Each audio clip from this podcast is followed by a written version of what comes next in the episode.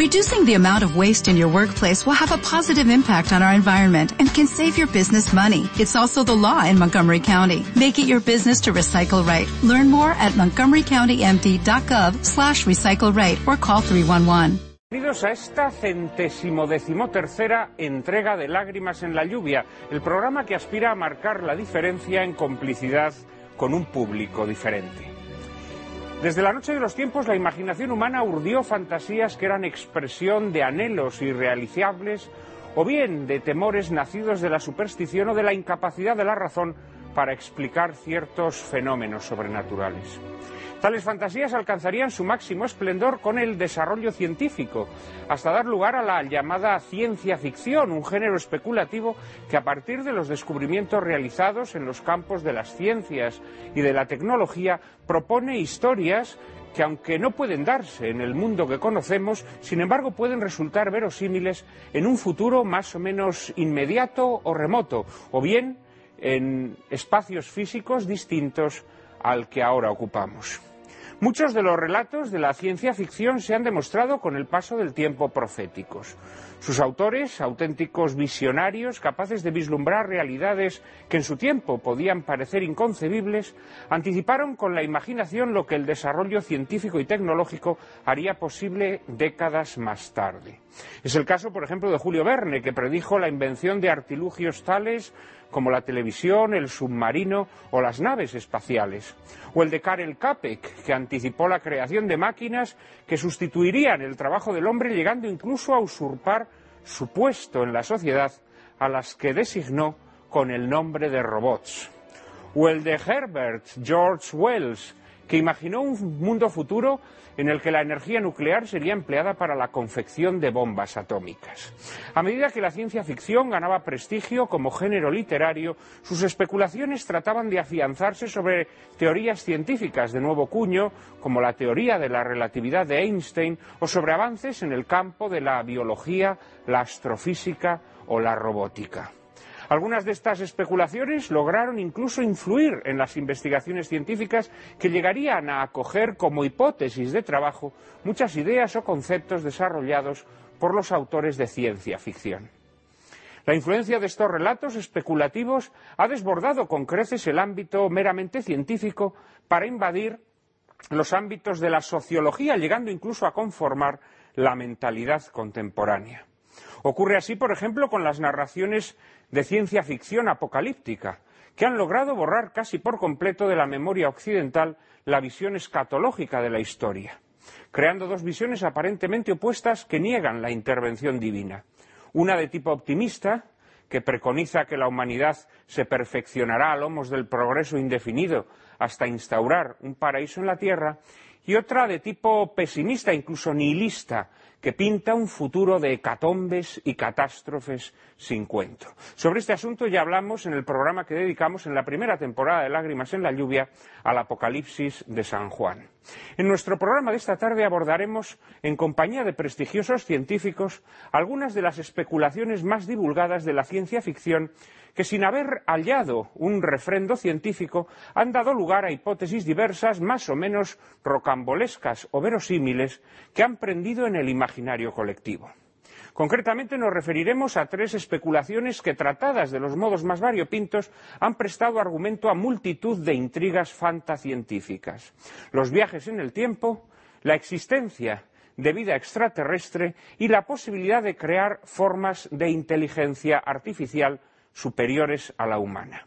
Trataremos de deslindar qué es lo que hay de realidad y qué de superchería en tales especulaciones. Y lo haremos en compañía del padre Manuel Carreira, Fernando Sols, Antonio Martín Carrillo y Manuel Alfonseca.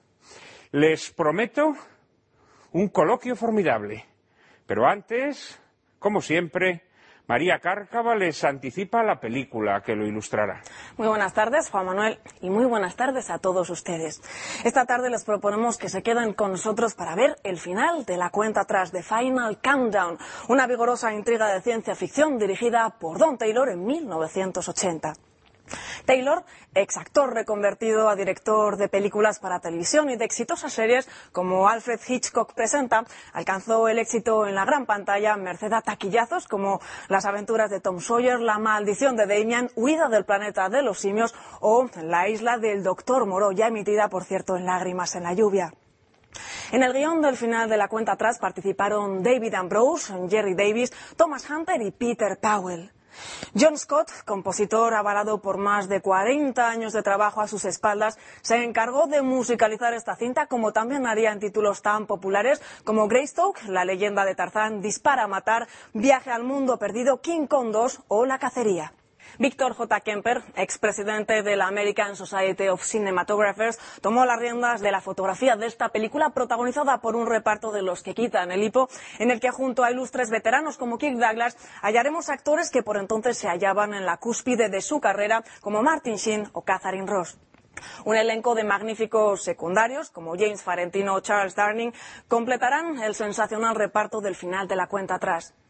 Todos ellos formarán parte de un modo u otro de la tripulación y el pasaje del portaaviones Nimitz, que maniobra en las aguas de Hawái cuando inexplicablemente será engullido por una misteriosa tormenta que les permitirá ser testigos de uno de los acontecimientos medulares de nuestra historia más reciente. No les anticipamos nada más. Con el final de la cuenta atrás les dejamos que ustedes la disfruten.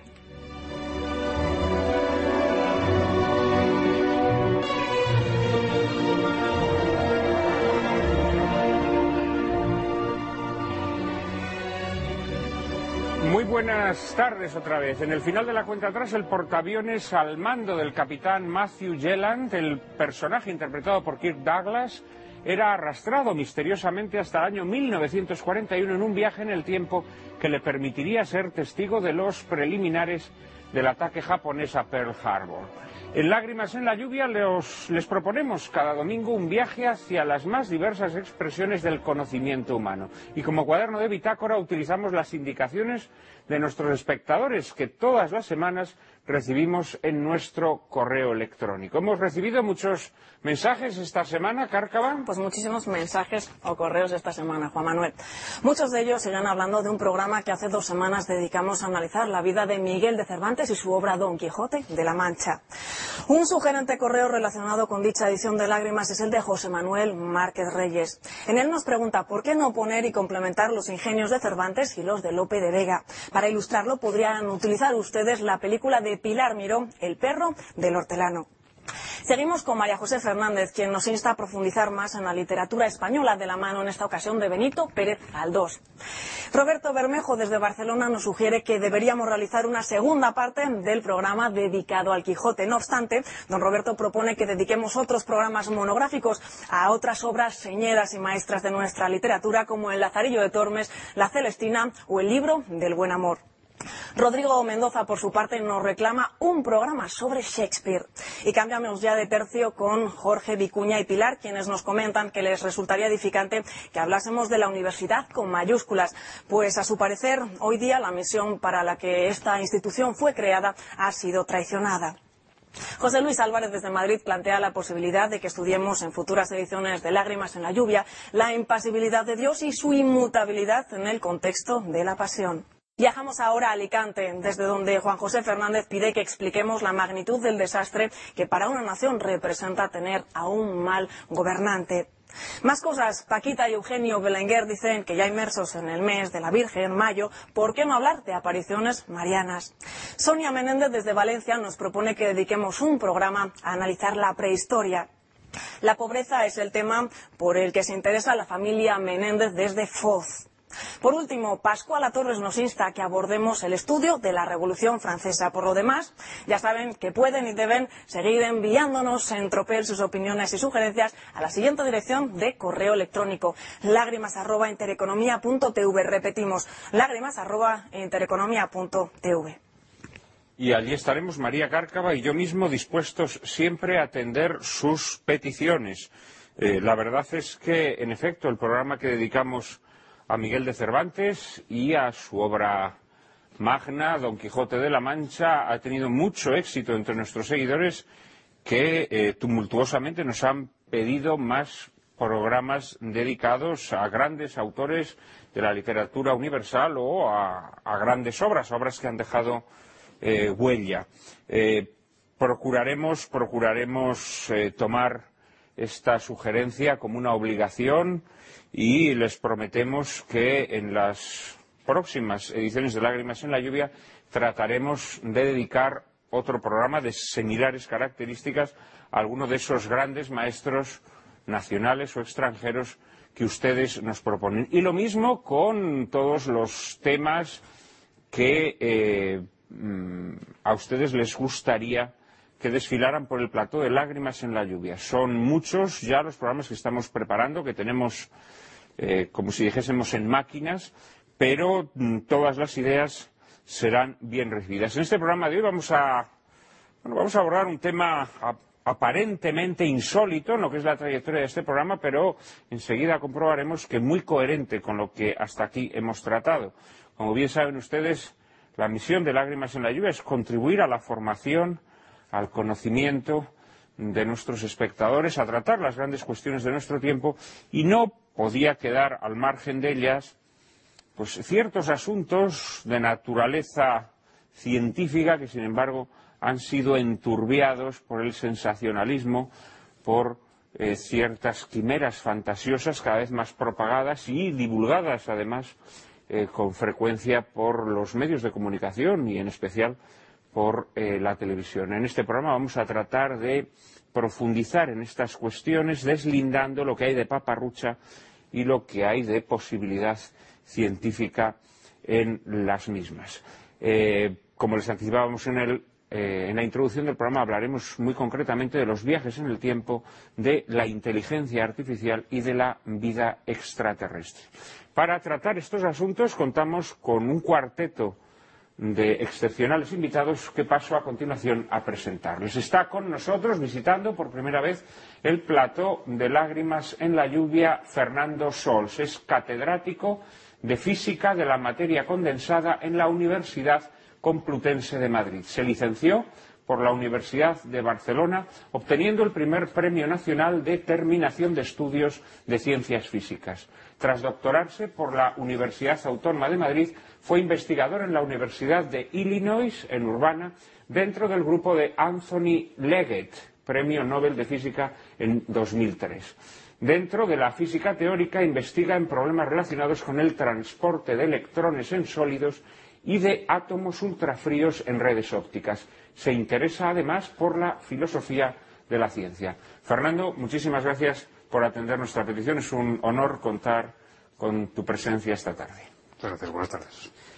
Muy buenas tardes. Eh, nuestro siguiente invitado también es un, eh, es un desconocido para los seguidores de Lágrimas en la Lluvia, puesto que es, salvo que sean expertos en cuestiones científicas, la primera vez que visitan nuestro programa. Se trata de don Manuel Alfonseca, es doctor, ingeniero de telecomunicación y licenciado en informática. Trabajó 22 años en IBM, donde alcanzó el nivel de asesor técnico senior. Ha sido profesor de las universidades Complutense, Politécnica y Autónoma de Madrid, donde ha sido catedrático y actualmente profesor honorario. Fue director de la Escuela Politécnica Superior. Ha publicado unos 200 artículos técnicos en castellano y en inglés y numerosos artículos de divulgación científica.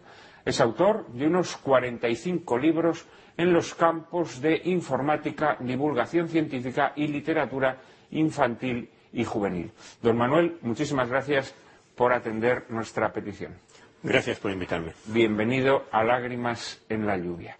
Eh, en cambio, nuestro tercer invitado es sobradamente conocido por los espectadores de Lágrimas en la Lluvia, puesto que es uno de nuestros eh, huéspedes eh, más asiduos y queridos, tanto por quienes hacemos este programa como por quienes semana tras semana, con lealtad, nos siguen desde sus casas. Se trata de Manuel Carreira, de la Compañía de Jesús. Es licenciado en Filosofía por la Universidad de Comillas y en Teología por la Universidad Loyola de Santiago. Doctor en Física por la Universidad Católica de Washington, ha sido profesor de Astronomía en las universidades de Washington y Cleveland y de Filosofía de la Naturaleza en Comillas. Autor de obras como Metafísica de la Materia, ha sido miembro del Observatorio Astronómico Vaticano y colaborado en proyectos como asesor de la Agencia Espacial de los Estados Unidos la NASA. Querido padre Carreira, muchísimas gracias por atender una vez más nuestra solicitud. Gracias a ustedes. Es siempre un honor contar con usted y un privilegio. No puede imaginarse la cantidad de espectadores que nos reclaman constantemente su presencia entre nosotros. Quieren verlo tanto que es que ya nos piden que venga usted a programas eh, de toda índole y no solo de los que de los que solemos traerle. Pero en fin, todo se andará. Gracias de, gracias de corazón.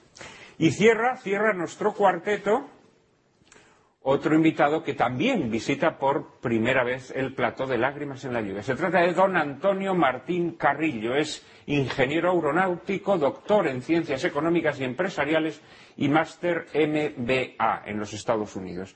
Directivo de ADIF y presidente del Foro Aeronáutico, ha sido decano del Colegio Oficial de Ingenieros Aeronáuticos de España vicepresidente del Council of European Aerospace Societies y miembro de la Comisión de Expertos de Seguridad Aérea del Ministerio de Fomento. Elegido Eisenhower Fellow en 1998, fue becario en la NASA y en, Hamilton Standard. Ha trabajado como ingeniero aeroespacial en United Technologies Corporation y ha sido director adjunto del programa del avión de combate europeo Eurofighter Typhoon y jefe de producción en las empresas en la empresa Construcciones Aeronáuticas, actualmente Airbus o Airbus.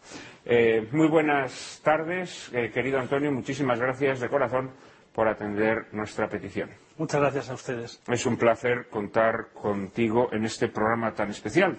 Eh, y aunque seas novato, pues voy a empezar contigo. Siempre nos gusta en este programa hacer algún breve comentario sobre la película eh, que acabamos de ver, el final de la cuenta atrás, esta película dirigida por Don Taylor y protagonizada por Kirk Douglas y Martin Sheen.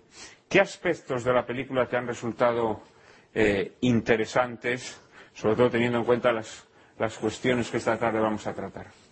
Bueno, en primer lugar, a mí me ha encantado la película desde el punto de vista aeronáutico. Como ingeniero aeronáutico que soy, la película constantemente está llena de aviones y estos aviones eh, parece que han sido filmados en situaciones reales, es decir, que se han incorporado imágenes reales a la película. Sí, esto, es lo que me. Supongo que están filmadas maniobras, probablemente, eh, porque es constante las imágenes que nos muestran despegando los aviones, aterrizando, que está claro que, están tomadas de, filmaciones eh, reales. ¿sí? De hecho, utilizan los propios aviones para dar continuidad en el tiempo a lo que está ocurriendo, porque cuando el portaaviones se mete en esa tremenda eh, ese tremendo agujero que se lo transporta en el tiempo. Tanto en el viaje de ida como en el de vuelta, si recordamos, hay aviones que están todavía pendientes de entrar y de salir en el portaaviones para dar una continuidad que no, desde mi punto de vista, que, no es muy real.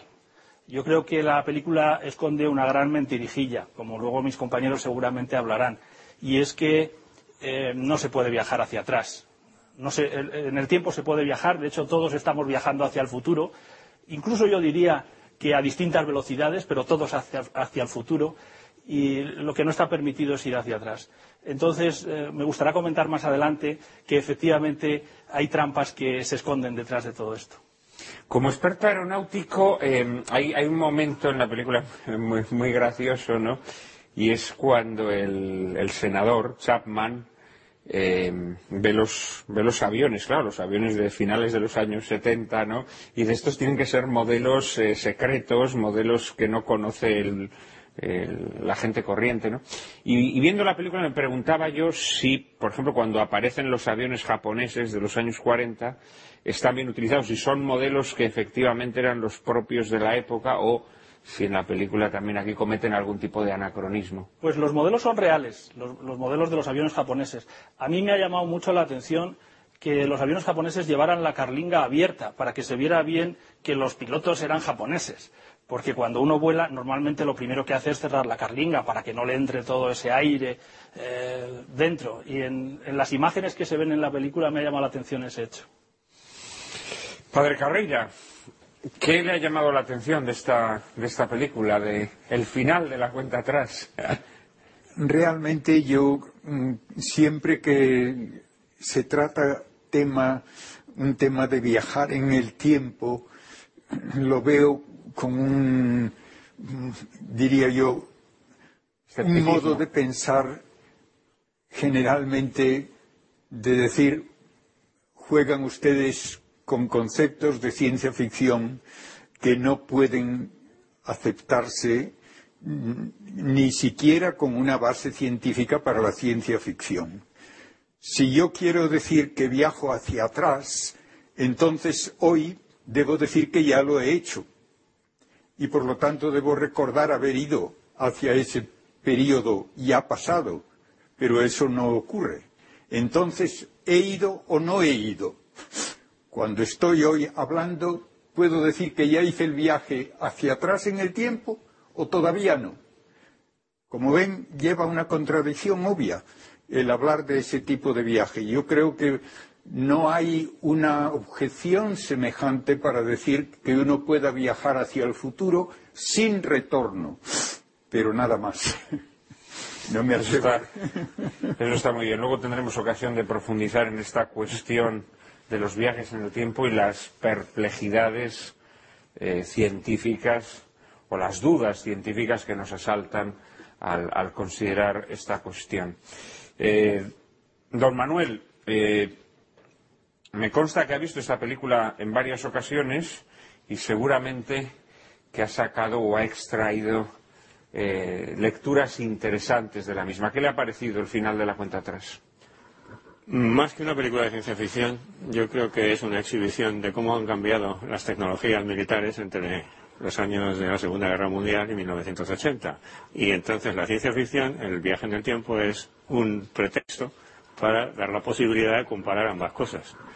Eh, pero por otro lado, la parte de ciencia, en la ciencia ficción, yo creo que está bien, eh, planteada en la película.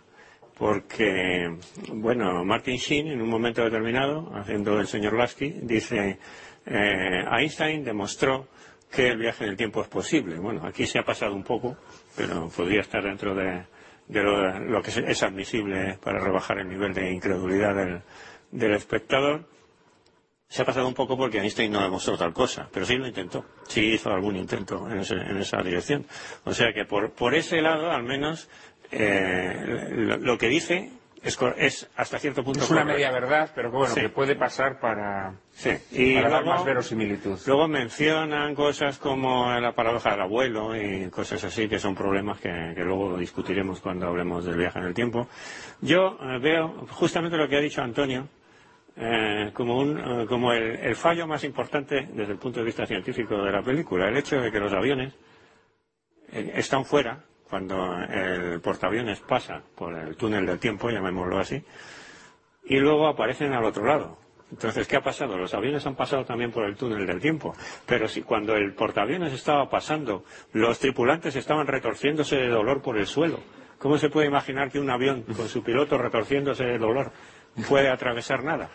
Ese es el único fallo que veo yo en la película. Sí, sí, tendrían que haber dado unas piruetas los aviones bastante Claro. extrañas, ¿no? Mientras les, les daba el... Por cierto, con esta tormenta, ¿qué se trata de reproducir? Porque realmente... Yo creo que es un agujero negro. Ese también es un buen, un buen asunto eh, científico en la película. Yo creo que es un agujero negro que se ha hablado científicamente de la posibilidad de que se utilicen para viajar en el tiempo, hacia el pasado, de hecho.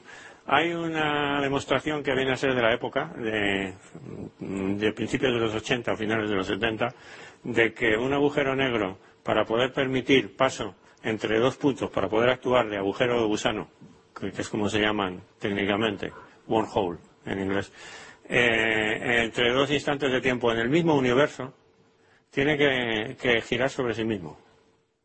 Y resulta que la tormenta en la película aparece giratoria, está- se, se la ve girar a simple vista.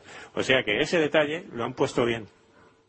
los efectos especiales que emplean son un poco, al menos vistos desde un poco chapuceros, ¿no? Pero, pero realmente sí, la impresión que yo me llevé es que querían reproducir es una especie de, de gran agujero negro, ¿no? Aunque en todo momento luego ellos lo van a llamar tormenta. Sí. Y además un agujero negro dentro de la atmósfera terrestre produciría unas catástrofes tremendas que, que no aparecen ahí. Pero... Ya. bueno, diga- digamos que en lo que es la base científica de la historia, pues la película deja, mm, deja bastante que desear, aunque al menos hace esta propuesta, esta mención a, a Einstein y, demás, ¿no? Eh, Fernando Sols, eh, ¿qué te ha parecido el final de la cuenta atrás? Bueno, a mí me parece una película entretenida, eh, agradable de ver. Los actores son buenos, las imágenes son espectaculares, impresiona cómo es la vida en un portaaviones, realmente es un prodigio de tecnología que existe ya desde hace varias décadas y se pasa un rato agradable. Por otro lado, es una película muy de ciencia ficción, basada en, situaciones totalmente inverosímiles y totalmente imposibles, entonces ya a partir de ahí mm, digamos, como ya parten de hipótesis absurdas, pues ya cualquier cosa puede ocurrir. Entonces ya, ya lo único que me preocupa es si me entretiene o no me entretiene, no si es cierto o no lo es o si puede ser verosímil. Eh, Einstein nunca comete inexactitudes en esa película. Dicen que, efectivamente, como decía don Manuel Fonseca, Einstein nunca dijo que fuera posible viajar en el tiempo. Lo que sí que se puede demostrar es que si se pudiera viajar más rápido que la luz, se podría dar marcha atrás en el tiempo, pero como la física fecha de hoy prohíbe viajar a velocidades superiores a la luz, por lo menos arrancando de situaciones de velocidad inferior a la luz, porque haría falta infinita energía, pues eso hoy por hoy es un imposible. Otro tema es la cantidad de paradojas a la que daría lugar el, poder viajar atrás en el tiempo, pero como ya digo, si ya se parte de una hipótesis absurda, pues que esa hipótesis, absurda eh, se deduzcan conclusiones absurdas, pues ya no me preocupa tanto. O sea, son, son pseudo paradojas porque se basan en una premisa falsa. En ese sentido es una película entretenida y, está bien para pasar un rato. Hombre, yo eh, tiendo a preferir, dentro de que no soy un gran aficionado al género de la ciencia ficción, tiendo a preferir aquellas películas de ciencia ficción que tienen algún elemento, pues, eh, algún elemento de, de realidad. Eh, por ejemplo, una película muy conocida es El planeta de los simios. Bueno, hay- tiene un elemento de realidad, es concebible que pudiera ocurrir una cosa así, ¿no? Porque se basa en la paradoja de los gemelos.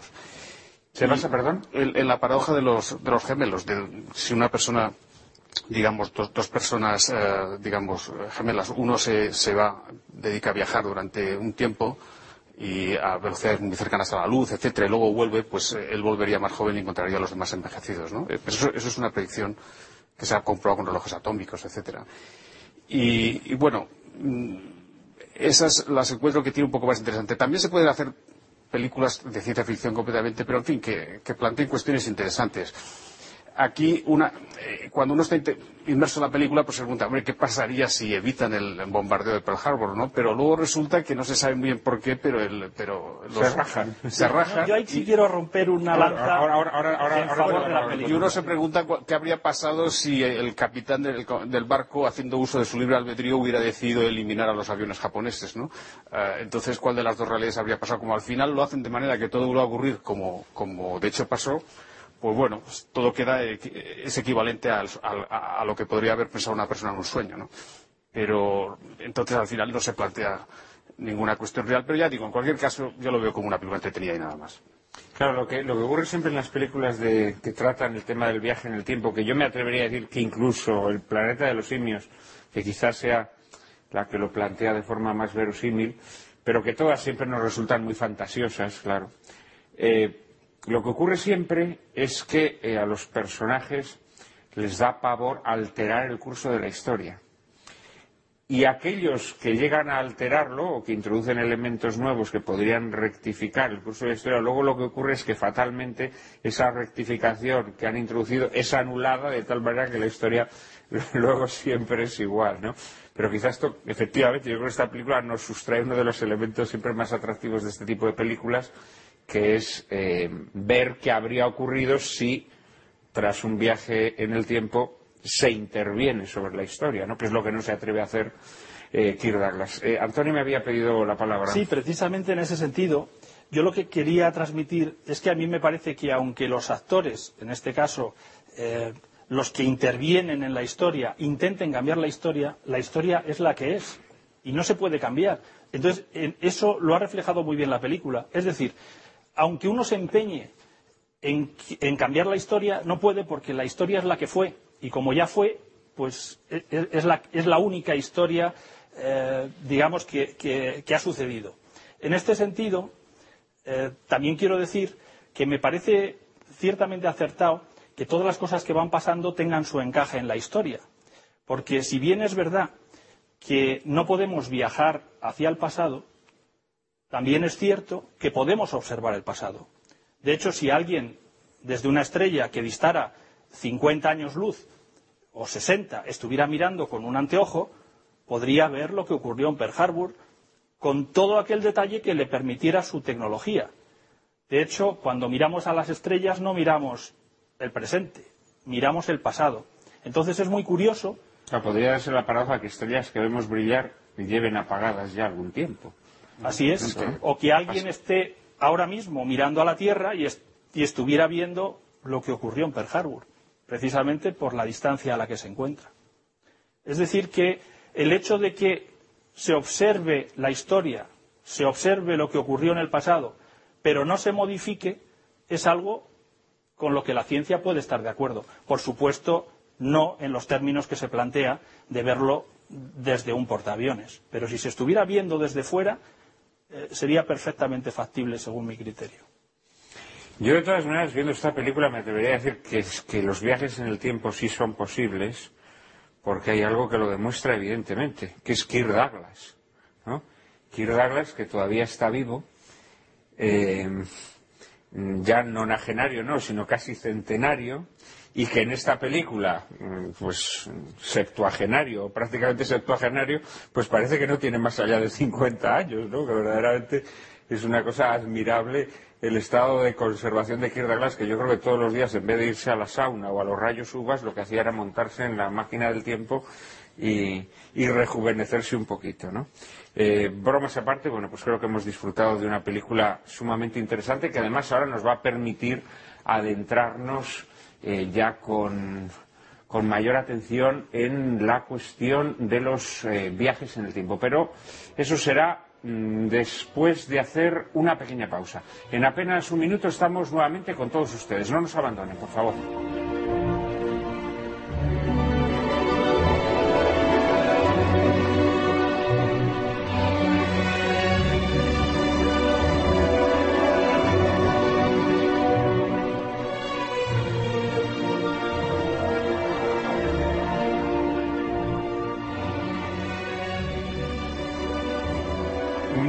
Buenas tardes, queridos espectadores de Lágrimas en la Lluvia. Estamos en esta tarde de domingo dedicando nuestro programa a eh, una serie de cuestiones que la ciencia ficción ha divulgado y ha introducido, digámoslo así, en el imaginario colectivo, mm, cuya base científica es dudosa, aunque eh, no son pocos los que han hecho siquiera especulaciones, siquiera especulaciones sobre estos asuntos eh, y que han hecho soñar a muchos escritores, a muchos lectores, a muchos espectadores de cine con la posibilidad de que sean ciertas.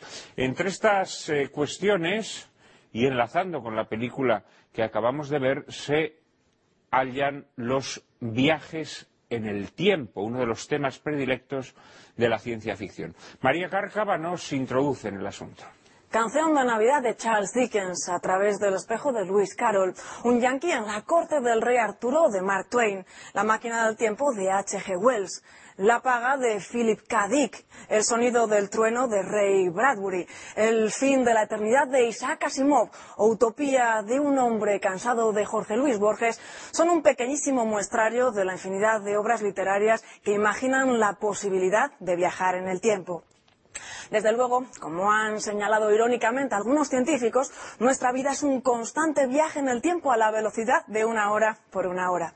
Pero es posible viajar en el tiempo hacia el pasado o hacia el futuro.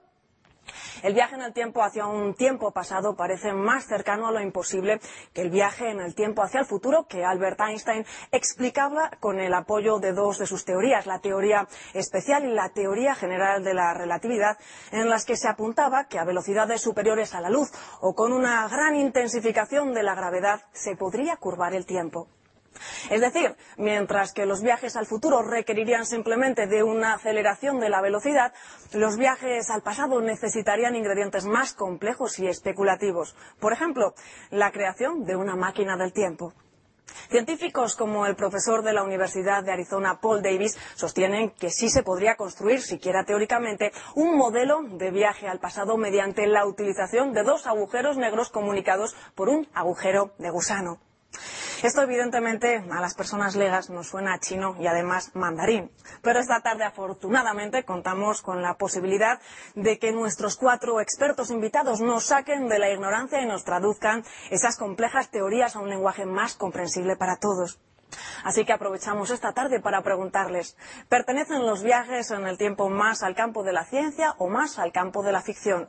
¿Podríamos viajar hacia atrás en el tiempo retrocediendo, por ejemplo, varias horas por hora? ¿Creen que podremos algún día viajar en el tiempo hacia el pasado o hacia el futuro como nos proponen películas como la que tuvimos la suerte de ver hace unos instantes?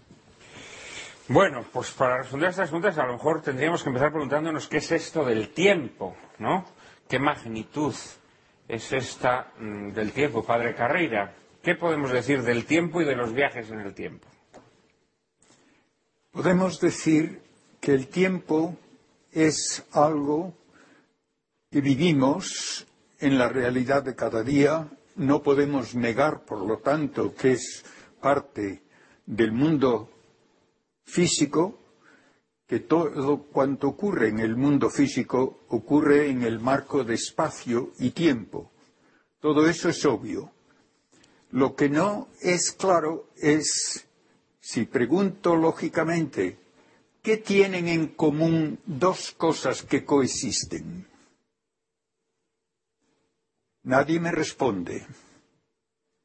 ¿Qué tienen distinto dos cosas que no coexisten? Nadie me responde. Pero si es una realidad del mundo físico, que no es lo mismo coexistir que no coexistir, tiene que tener una base que tiene que ser real. No me basta que se hable de relaciones de anterioridad y posterioridad, porque eso es un círculo vicioso, porque es una cosa previa a otra. Nadie me corresponde sino con una, diría yo, reafirmación de lo mismo, porque una ocurre antes que la otra. ¿Y qué quiero decir con eso? Si las dos cosas coexisten, ¿qué tienen en común? Si no coexisten, ¿qué tienen distinto? Yo puedo hablar, por ejemplo, de la posición de un objeto y me dicen por qué un objeto está en tal sitio y el otro en otro. Ah, porque tienen diversas relaciones de distancia a un marco de referencia común. Magnífico. ¿Y en qué se basan esas relaciones de distancia? En que están en distintos sitios. Pues ha quedado usted calvo del esfuerzo están en distintos sitios porque tienen diversas relaciones de distancia y tienen diversas relaciones de distancia porque están en distintos sitios. El círculo vicioso es obvio. Lo mismo ocurre cuando se habla del tiempo. Dos cosas son simultáneas o no son simultáneas. ¿Qué hay común en las que son simultáneas y qué hay distinto en las que no son simultáneas? Y nadie me da una respuesta. De modo que hace falta encontrar algo de un orden real, pero no verificable en ningún experimento, que tiene que ser la base de una relación o de igualdad o de distinción. Yo no puedo hablar de una relación sin decir cuáles son los extremos de la relación y cuál es el fundamento. Los dos extremos son los dos objetos o los dos sucesos ¿Cuál es el fundamento? Y me dicen que no hay ningún fundamento real. Entonces la relación no puede ser una relación real. Estamos hablando de una manera en que el lenguaje filosófico exige algo que no detectamos directamente en ningún experimento. Yo le he llamado en un lenguaje analógico una carga temporal que si es la misma en dos objetos hace que les digamos que coexisten y si es distinta no coexisten. ¿Qué es esa carga temporal? Nadie tiene ni idea, y yo tampoco. Pero tiene que ser algo real si el coexistir o no coexistir es algo real. Yo no puedo hablar de una relación real si no tiene un fundamento real. Pero nadie habla de ese fundamento real. Algo parecido ocurre con el tema del espacio. ¿Por qué dos cosas están en distinto sitio?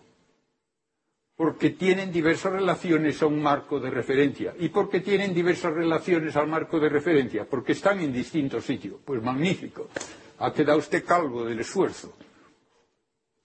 No, tenemos que hablar de una manera en que si damos una afirmación que implica una relación, tenemos que decir cuál es el fundamento de esa relación. Y nunca se da esa respuesta cuando se habla de espacio y de tiempo. Entonces podríamos decir que cuando dos cosas no son simultáneas, no pueden relacionarse entre sí. Eh, pues esto, esto nos llevaría a decir que entonces el viaje en el tiempo no es posible. Aparte de eso, el que no son simultáneas tiene como consecuencia el que no pueden relacionarse, pero no constituye el que están en distinto tiempo. Es una consecuencia de que no están en el mismo tiempo. Pero ¿en qué consiste no estar en el mismo tiempo? ¿Qué hay de distinto en dos cosas que no coexisten? Nadie me responde a esto. Yo he dado clases de filosofía de la naturaleza durante muchos años y cuando llega el tema de la localización espacial y también luego de la relación temporal, me veo obligado por la lógica más elemental a decir que si hablo de una relación tengo que decir cuál es el fundamento de la relación. Y no se me da una respuesta. En mi modo de hablar en clase, yo llegaba pues a usar, como ya indiqué, un lenguaje analógico. Pongo como hipótesis que hay algo que llamaré una carga espacial que es distinto en un objeto que está en un sitio o que está en otro. Si esa carga espacial es muy semejante, están muy cerca. Si es muy distinta, están muy lejos. ¿En qué consiste esa carga espacial? No lo sé. Y otro tanto diría de la carga temporal. Pero yo no puedo hablar de una relación sin decir cuál es el fundamento de la relación. Y eso no me lo dice nadie cuando trata de estos temas. Eh, don Manuel. Bueno, si la pregunta que has hecho antes, ¿son posibles los viajes en el tiempo o no? Entonces, eh, hay que decir que desde el punto de vista científico hay escapatorias por las que podrían ser posibles los viajes en el tiempo. Eh, existen dos maneras distintas de ver el tiempo, que son incompatibles entre sí. Una es, el tiempo es una flecha que va del pasado al futuro. El pasado ya no existe, solo existe el presente. El futuro aún no existe. Entonces, viajar hacia el pasado, obviamente, con esa interpretación es imposible porque no puedes viajar a algo que no existe. Pero hay otra interpretación que particularmente Einstein era la que él creía, que es la del universo bloque. Es decir, el tiempo existe, existe siempre cualquier instante de tiempo. Así, el tiempo es una dimensión como las demás. Tenemos tres dimensiones espaciales, una temporal, un espacio-tiempo de cuatro dimensiones, y eh, igual que todos los puntos del espacio existen, pues todos los puntos del tiempo existirían también. Por eso Einstein escribió una vez en una carta de pésame diciendo, bueno, eh, esa idea que tenemos del pasado, presente y futuro es una ilusión, aunque persistente. Eh, una manera un poco curiosa de dar un pésame a alguien a quien se le ha muerto. Ahora bien, en un, en un universo en el cual el tiempo fuera, eh, existiera pasado, presente y futuro, en teoría sería posible viajar en el tiempo y hay algunas escapatorias científicas, como estos agujeros de gusano que ha mencionado María. Hay tres tipos distintos de agujeros de gusano hasta ahora. ¿Qué es un agujero de gusano para que nuestros espectadores... Pues simplemente una conexión entre dos puntos distintos del espacio-tiempo, con una distancia mucho menor de la que normalmente debería separarles. Podría haber situaciones en las que ese viaje en el tiempo fuera posible, pero entonces yo voy a plantear el principal argumento en contra de los viajes en el tiempo. Supongamos que en el futuro llegara a ser posible inventar una máquina del tiempo. Entonces se podría viajar hacia el pasado.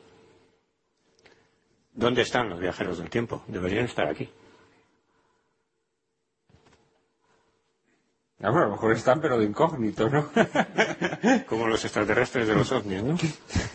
a veces uno pues ve a determinados líderes políticos o sociales y de estos eh, verdaderamente de, dónde vendrán, ¿no? ¿Cómo habrán aterrizado aquí? Eh, quiere decirse que si hubiese una, la posibilidad de viajar en el tiempo, eh, en el futuro esta posibilidad se habría ya desarrollado, no sería una posibilidad especulativa, sino que se habría logrado el modo de viajar y tendrían que estar entre nosotros. ¿no? Entre nosotros o en cualquier otro periodo histórico pasado eh, que, que, fuera lo suficientemente interesante como para que los eh, historiadores del futuro quisieran investigarlo personalmente.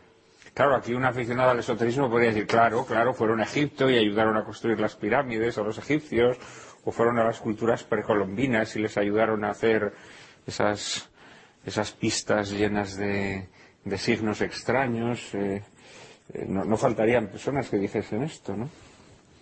Eh, Fernando Sols. Yo quería hacer varios comentarios. Una primera aproximación.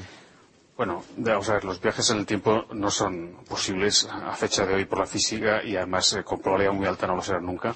Hay muchas razones para pensar en ello. Se ha hablado de de esa propuesta de los agujeros negros. Yo no, yo no soy experto en cosmología, en particular no lo soy en agujeros negros, pero sí que puedo decir, como físico profesional, que en cosmología hay que distinguir entre la cosmología cuantitativa, real, observacional, que trata de ver y entender el universo como es, y la especulativa, eh, por razones que darían para, otro, para, hablar un rato. En cosmología eh, hay sectores enteros en que se les está permitido eh, especular mucho más de lo que se permitiría jamás en cualquier otra área de la física.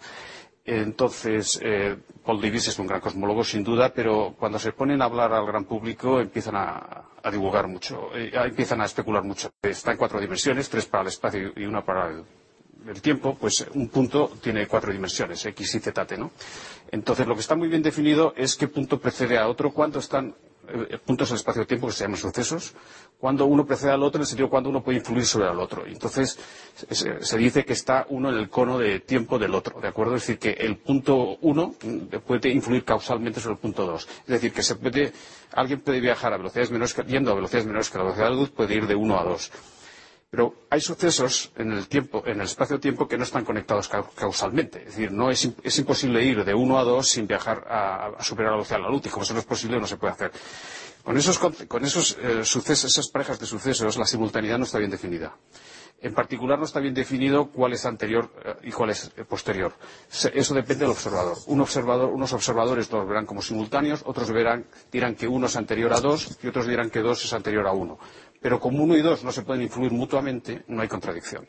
Cuando sí que está claro es cuando uno puede influir sobre dos, porque está lo que se dice en su cono de tiempo, entonces cualquier observador eh, estará de acuerdo en que uno es anterior a dos. Y entonces lo que está prohibido eh, es, eh, moviéndose entre el marco de la física, es decir, con velocidades inferiores a la luz, digamos, de repente de uno a dos pasar a dos prima, donde dos prima es anterior a, a uno, ¿no? Eso es lo que está prohibido, ¿de acuerdo? Y, es decir, la, digamos, la flecha, el tiempo va en una dirección muy concreta y así es el universo como lo conocemos. En cuanto a la definición de espacio y tiempo, bueno, eh, en física, física no, no, hacemos no se hace filosofía, eh, digamos, no, se pretende responder las últimas preguntas filosóficas. Se parte de unas realidades que se dan por hechas, como es distancia y tiempo, realidades autoevidentes, se definen unas maneras de medirlas muy concretas, que hace siglos eran simplemente unas reglas y un reloj de arena, hoy día se hace de maneras mucho más sofisticadas y a partir de ahí empezamos a hablar de espacio y de tiempo y de velocidades. Y una vez esas cosas, una vez esas cosas están claras, pues entonces pues empezamos a, pues, formular las leyes de Newton, las leyes de la, teoría de la relatividad y, están muy claras las reglas del juego. ¿eh? Entonces, uno puede hacer reflexión filosófica sobre eso y puede encontrar preguntas a todo lo que quisiera, pero es que esas preguntas ya quedan fuera del marco de la física. ¿de acuerdo? Antes aludías, eh, en el comentario de la película, aludías a que sí se ha experimentado con viajes en el futuro a través de relojes atómicos. Esto sería interesante que, que- que se Bueno, explicase a los espectadores. Bueno, hay una predicción de la teoría de la relatividad que dice que, que si, digamos, un- dos, dos personas, vamos a suponer dos gemelos, ¿no?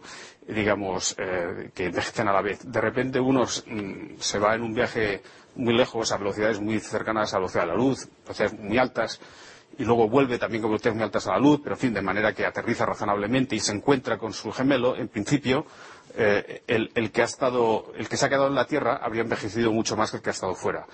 Uno habría tenido tiempo de, uno habría tenido la sensación de que han pasado un año y otro ha tenido la sensación que han pasado 20 años. Pero eso no viola ningún principio, porque para los dos el tiempo ha, ha transcurrido en la misma dirección, siempre hacia adelante. Lo que ocurre es que para uno ha pasado más despacio que para el otro.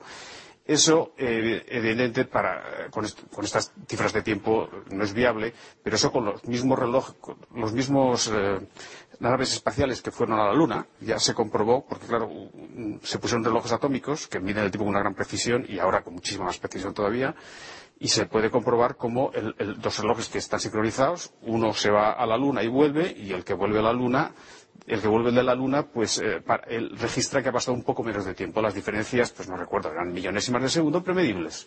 Y se midió. Y, y- y además concordaba lo que se midió con lo que predecía la teoría de la relatividad. O sea que eso, eso es física real y, Lo que pasa y es que la velocidad a la que viajan las naves espaciales es muy inferior a la velocidad de la luz. Eh, ¿no? Claro, claro. Por eso son millonésimas de segundo lo, lo que se puede detectar, ¿no? Pero se, pero se pueden medir. Se, se pudo ver que los relojes atómicos habían, les- cada uno había registrado un paso del tiempo distinto. Pero eso no contradice ninguna ley de la física, es simplemente un hecho real. Porque para los dos el tiempo transcurre en la misma dirección y, y- y no hay simplemente que para uno tiene la sensación de que ha pasado más tiempo y para otro menos. Pero eso es todo. Y por último, sí te quería añadir que el tema de la fecha del tiempo que está relacionado con, con el aumento de la entropía. Básicamente, lo que, distingue, lo que hace que tengamos la sensación de que el tiempo transcurre en una dirección es, la entropía. Y es el aumento de la entropía. El aumento de la entropía es, la sensación- es que las cosas tienden a desordenarse, arrancando de estados más ordenados. Si, nos, fijamos una órbita de un planeta alrededor del Sol, pues de repente cambiamos la dirección de la película, no, lo notamos. Pero si estamos, mm, digamos, por ejemplo, filmando una pelota que se cae en un montón de arena y se queda frenada, claro, si lo vemos al revés, sí que, no- sí que nos llama la atención. ¿Por qué? Porque allí hay muchos, es un sistema ya más complejo, hay una cierta irreversibilidad y está asociado al aumento de la entropía, que es un concepto termodinámico fundamental. Y eso es lo que explica que, que estemos siempre viendo una dirección bien definida. Creo que la Antonio. palabra también. Sí, en primer lugar estoy absolutamente de acuerdo con lo que tú dices, que sabemos que vamos hacia el futuro, porque las cosas están siempre mucho más desordenadas un poquito eh, hacia adelante que hacia atrás. Esto es una realidad que vivimos en casa, pero que se da en la ciencia. Y sabemos que estamos yendo hacia el futuro porque las cosas antes están más ordenadas y después más desordenadas. No obstante, yo quería hablar. Una forma de desorden se podría considerar el envejecimiento. Sí, sí, sí, Sí, sí, lo es. Una forma de entropía, Bueno, ¿no? y, y el crecimiento, porque, que decir, todo, eh, la vida. Lo que ocurre es que lo, que lo que la termodinámica dice es que globalmente el universo se desordena, pero eso es compatible con que localmente algunos subsistemas se ordenen durante un tiempo. Por ejemplo, el embrión que está creciendo hasta, hasta ser un niño, etcétera. ¿De acuerdo? Eso es compatible con que globalmente se desordena. Nosotros, para poder seguir vivos, tenemos que desordenar el ambiente, producimos basura en particular.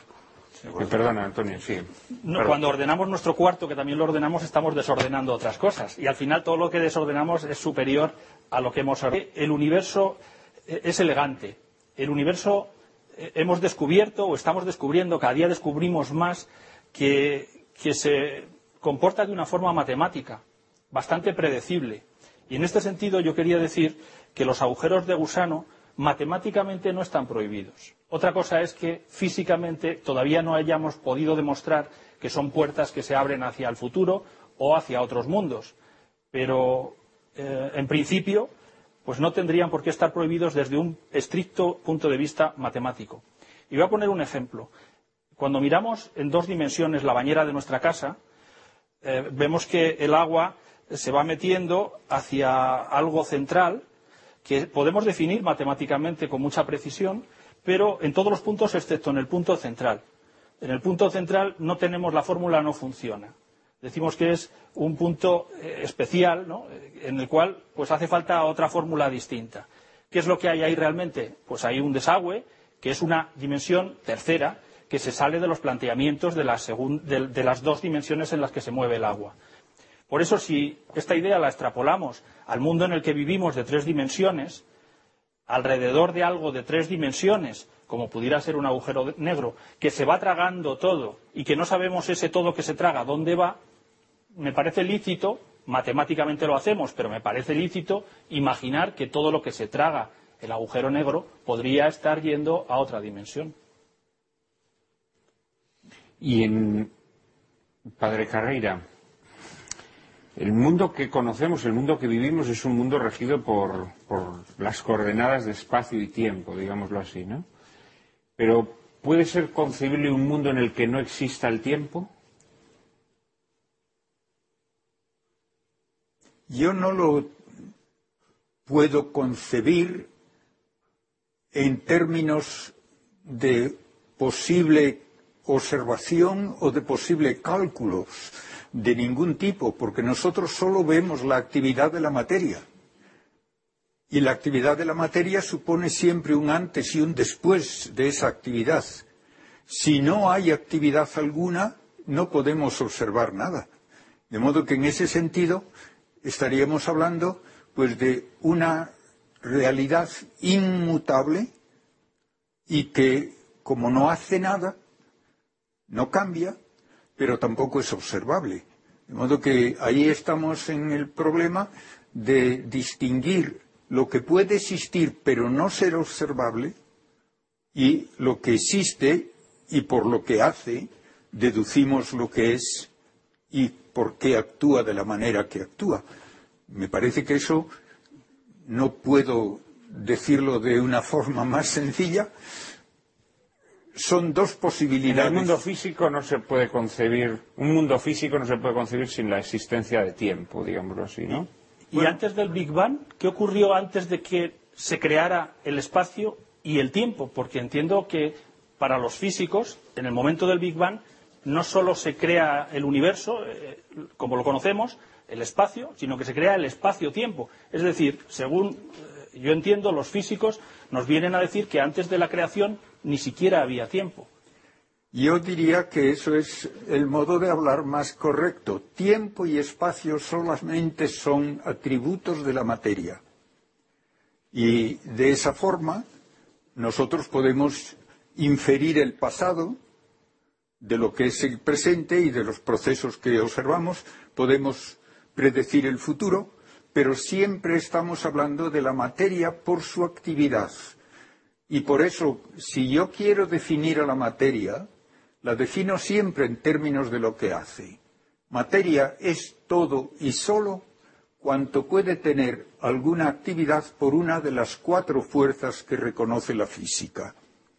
Dos de largo alcance, la gravitatoria y la electromagnética, dos de corto alcance, la nuclear fuerte y la nuclear débil. Eso define a la materia. Y por lo tanto, hablar de algo que no hace nada queda fuera de la definición de materia. Vamos a hacer una brevísima eh, pausa. Me, estaba pidiendo la palabra don Manuel Fonseca, pero eh, será después de este intermedio. Por favor, no nos abandonen y seguiremos hablando de estas cuestiones que no sabemos si denominar exactamente científicas o de ciencia ficción. No nos abandonen, por favor.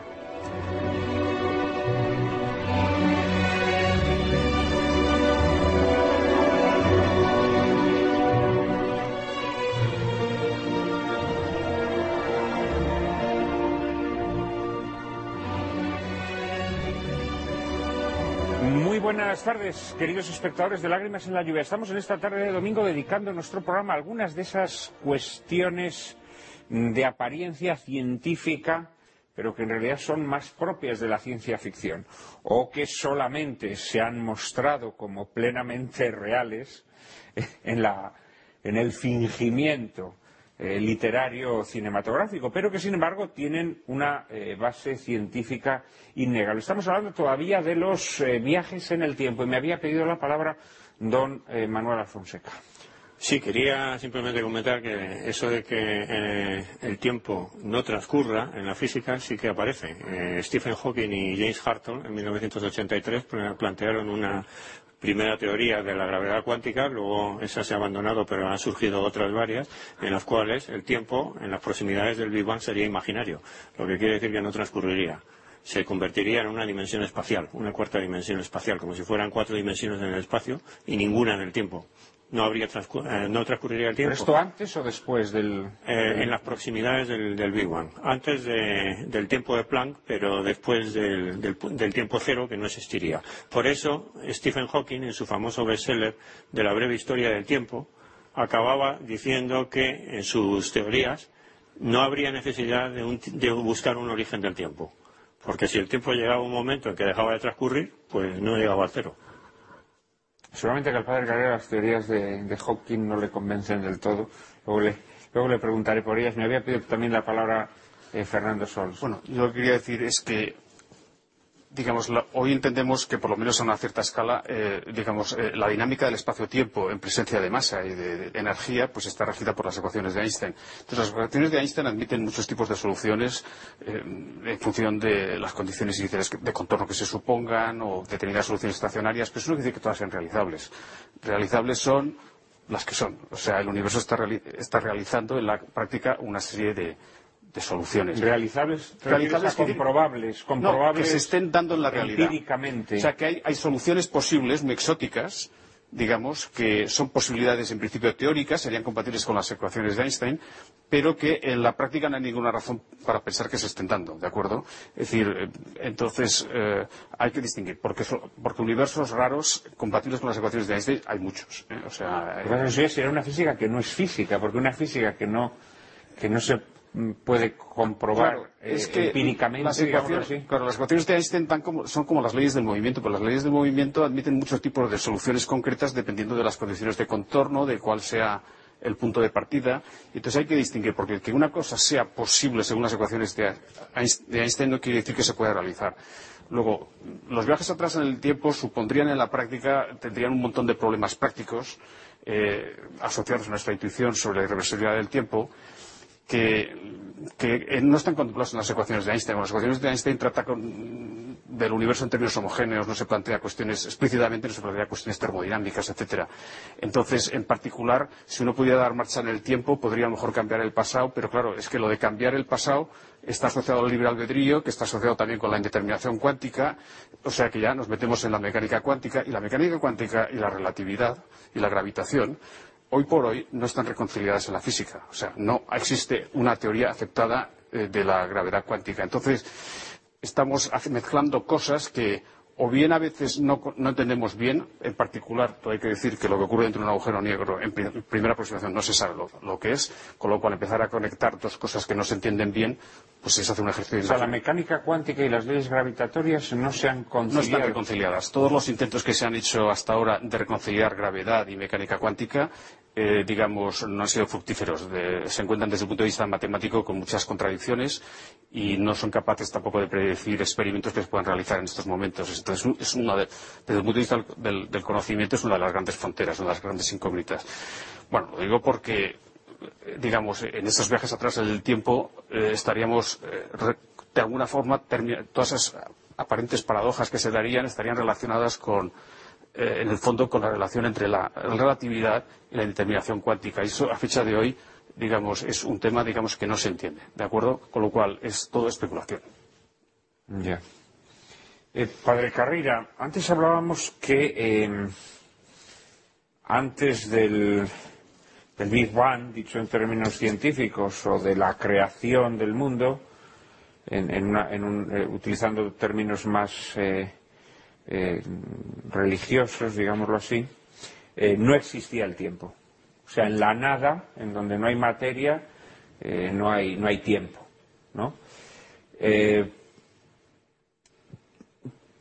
¿Puede haber tiempo después de nuestra muerte? Para el que muere, quiero decir, para los que se quedan vivos sigue existiendo el tiempo de la realidad física, pero para el que muere puede seguir habiendo tiempo. En mi modo de pensar, espacio y tiempo solamente son propiedades de la materia. Si aceptamos, claro está, la, la- la pervivencia del alma, ¿no? Tras Pues, la muerte. Estoy hablando solo de dos propiedades de la materia que son constatables experimentalmente, pero que no pueden aplicarse a una realidad no material como sería el alma después de la muerte.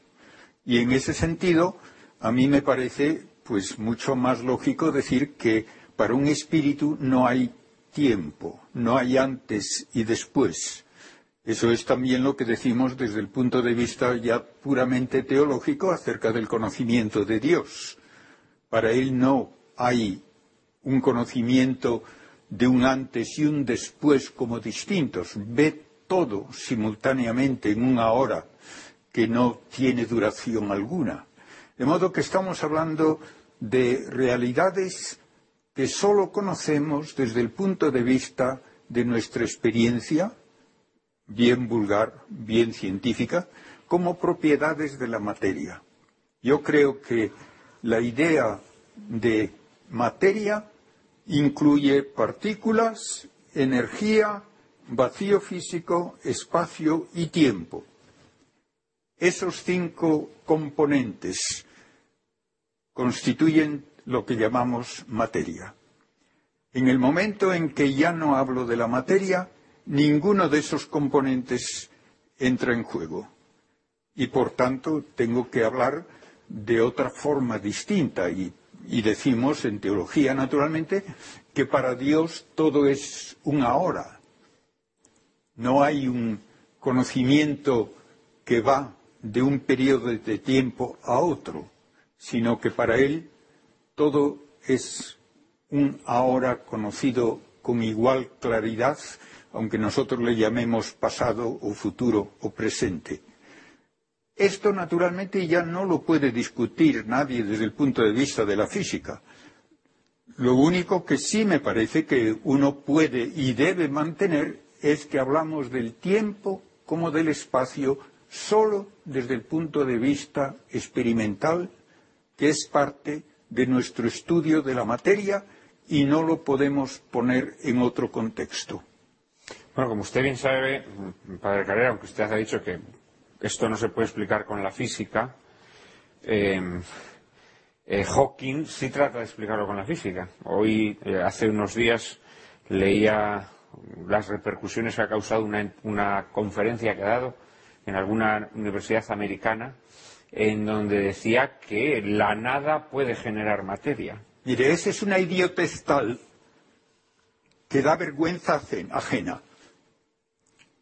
Nada es nada. Y no hace nada, ni causa nada, ni puede producir nada. Y todo lo que se produce, se produce por algo que actúa de alguna manera. La nada no tiene actuación de ningún tipo. Y quien diga que de la nada salen cosas está jugando con las palabras o es tonto.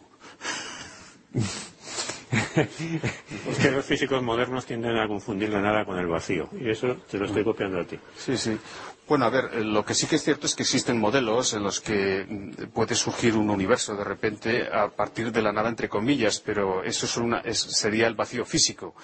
Y el vacío físico ya tiene una realidad por sí mismo, para empezar tiene fluctuaciones, y en cualquier caso, aunque, aunque incluso no admitiéramos que no existiera ni siquiera el vacío físico, pues eh, bueno, estarían las leyes de la física, ¿no? Que permiten que ocurra eso, ¿no? Y eso ya es algo. ¿De acuerdo? Entonces, no. De la nada, estoy de acuerdo con el padre Carrera, de la nada, No puede de la nada filosófica solamente puede surgir la nada filosófica. Otra cosa es que del vacío físico que ya tiene algo de realidad salga pues un universo muy grande. Eso, eso sí que es compatible con las leyes de la física. Sí, a mí me parece que el señor Stephen Hawking está constantemente eh, preocupado por suprimir el libre albedrío. Él constantemente trata de demostrar que, con una serie de fórmulas perfectamente determinísticas se puede llegar desde la creación del universo hasta el momento en el que nos encontramos. Y yo personalmente soy más de los que opinan que gracias al, al caos en el que la vida se desarrolla, al caos eh, que de alguna forma gobierna también el universo, ese libre albedrío que Stephen Hawking no permite, pues está incluido. Y estoy hablando en términos estrictamente matemáticos. Estoy hablando de la teoría del caos que permite eh, que con condiciones iniciales totalmente diferentes o eh, pequeñas variaciones en las condiciones iniciales nos den soluciones al problema completamente diferentes. Pero eh, que luego, cuando el problema se analiza desde un punto de vista macroscópico, cuando lo vemos desde fuera, resulta irrelevante. Porque la teoría del caos lo que nos viene a decir es que luego hay una serie de atractores de eh, soluciones matemáticas que se dan de todas las formas, eh, pase lo que pase en los pasos anteriores. Bueno, pues yo creo que con esto más o menos eh, seguramente que hay muchas dudas y se podría seguir hablando constantemente. El tema de la mecánica cuántica a mí es un tema que siempre me, ha llamado mucho la atención. ¿no? A través de la mecánica cuántica se ha explicado que una partícula pueda estar en, varios lugares a la vez, ¿no? Por ejemplo, ¿no? Pero mm, ¿Se, explica que pueda estar en varios tiempos a la vez? Esto no, esto nunca se ha llegado a. No, en mecánica cuántica habitual el tiempo es un parámetro independiente que, transcurre de, digamos, que transcurre de manera autónoma. Cuando se intenta someter el tiempo a las leyes de la cuántica es cuando se intenta hacer gravedad cuántica y, se encuentran todo tipo de, obstáculos, de dificultades teóricas, todo tipo. Pero, más que una partícula esté en dos lugares a la vez, lo que ocurre es que no tenemos la constancia de en cuál de ellos está. Ya. incertidumbre. De todas maneras, un enlace químico consiste en que un electrón está a la vez en dos orbitales atómicos, está en los orbitales de dos átomos. Es decir, si uno admite que la realidad de onda es tan importante como la de partícula y que se manifiesta de una manera u otra según los casos, y en cualquier caso, lo que ocurre a escala microscópica es que los objetos son a la vez partícula y onda, Partícula y onda, no olvidemos, son conceptos macroscópicos que vienen de nuestra intuición cotidiana. Y el mundo microscópico es un poco más raro. Una vez uno piensa en ondas, pues ya no es tan raro que esté deslocalizado, porque la onda del sonido, ¿dónde está? Una onda del sonido está deslocalizada. Y la onda electromagnética está deslocalizada, está en varios sitios a la vez. O sea, está extendida en el tiempo, un paquete de ondas está deslocalizado. O sea que desde ese punto de vista no es tan sorprendente. Ahora, si uno insiste en pensar en partículas como puntitos, y pero una vez uno admite la dualidad partícula-onda como algo natural, pues no tiene nada de sorprendente. Y el enlace químico está basado en eso. ¿eh? Bueno, entonces podríamos concluir que teóricamente se podría viajar en el tiempo, pero que empíricamente, y salvo este, esto que mencionabas de los relojes atómicos, que empíricamente no se ha probado que nadie eh, pueda viajar en el tiempo. Lo que está prohibido es viajar atrás en el tiempo. Viajar hacia adelante con distintas, a distintos ritmos, eso es compatible con la física y se ha comprobado. Eh, Muy bien, pues eh, después de esta pequeña inmersión en los viajes en el tiempo, vamos a aproximarnos a otra cuestión, otra cuestión sumamente divulgada por la ciencia ficción y que indudablemente también la ciencia tiene mucho que decir sobre ella. Se trata de la inteligencia artificial. María Cárcava nos introduce en el asunto. La posibilidad de que las máquinas lleguen a desarrollar procedimientos similares a los de un cerebro humano no es nueva. Y en la actualidad contamos con programas de cómputo, control de sistemas o reconocimiento de patrones que han sido empleados profusamente en los más diversos ámbitos de la ciencia. Mediante la creación de redes neuronales artificiales se han conseguido diseñar sistemas que automatizan actividades que asociamos a procesos del pensamiento humano o que imitan robóticamente el comportamiento humano. Muchos de estos sistemas pueden incluso sobrepasar con creces las posibilidades humanas en la resolución de problemas matemáticos o de inferencia probabilística.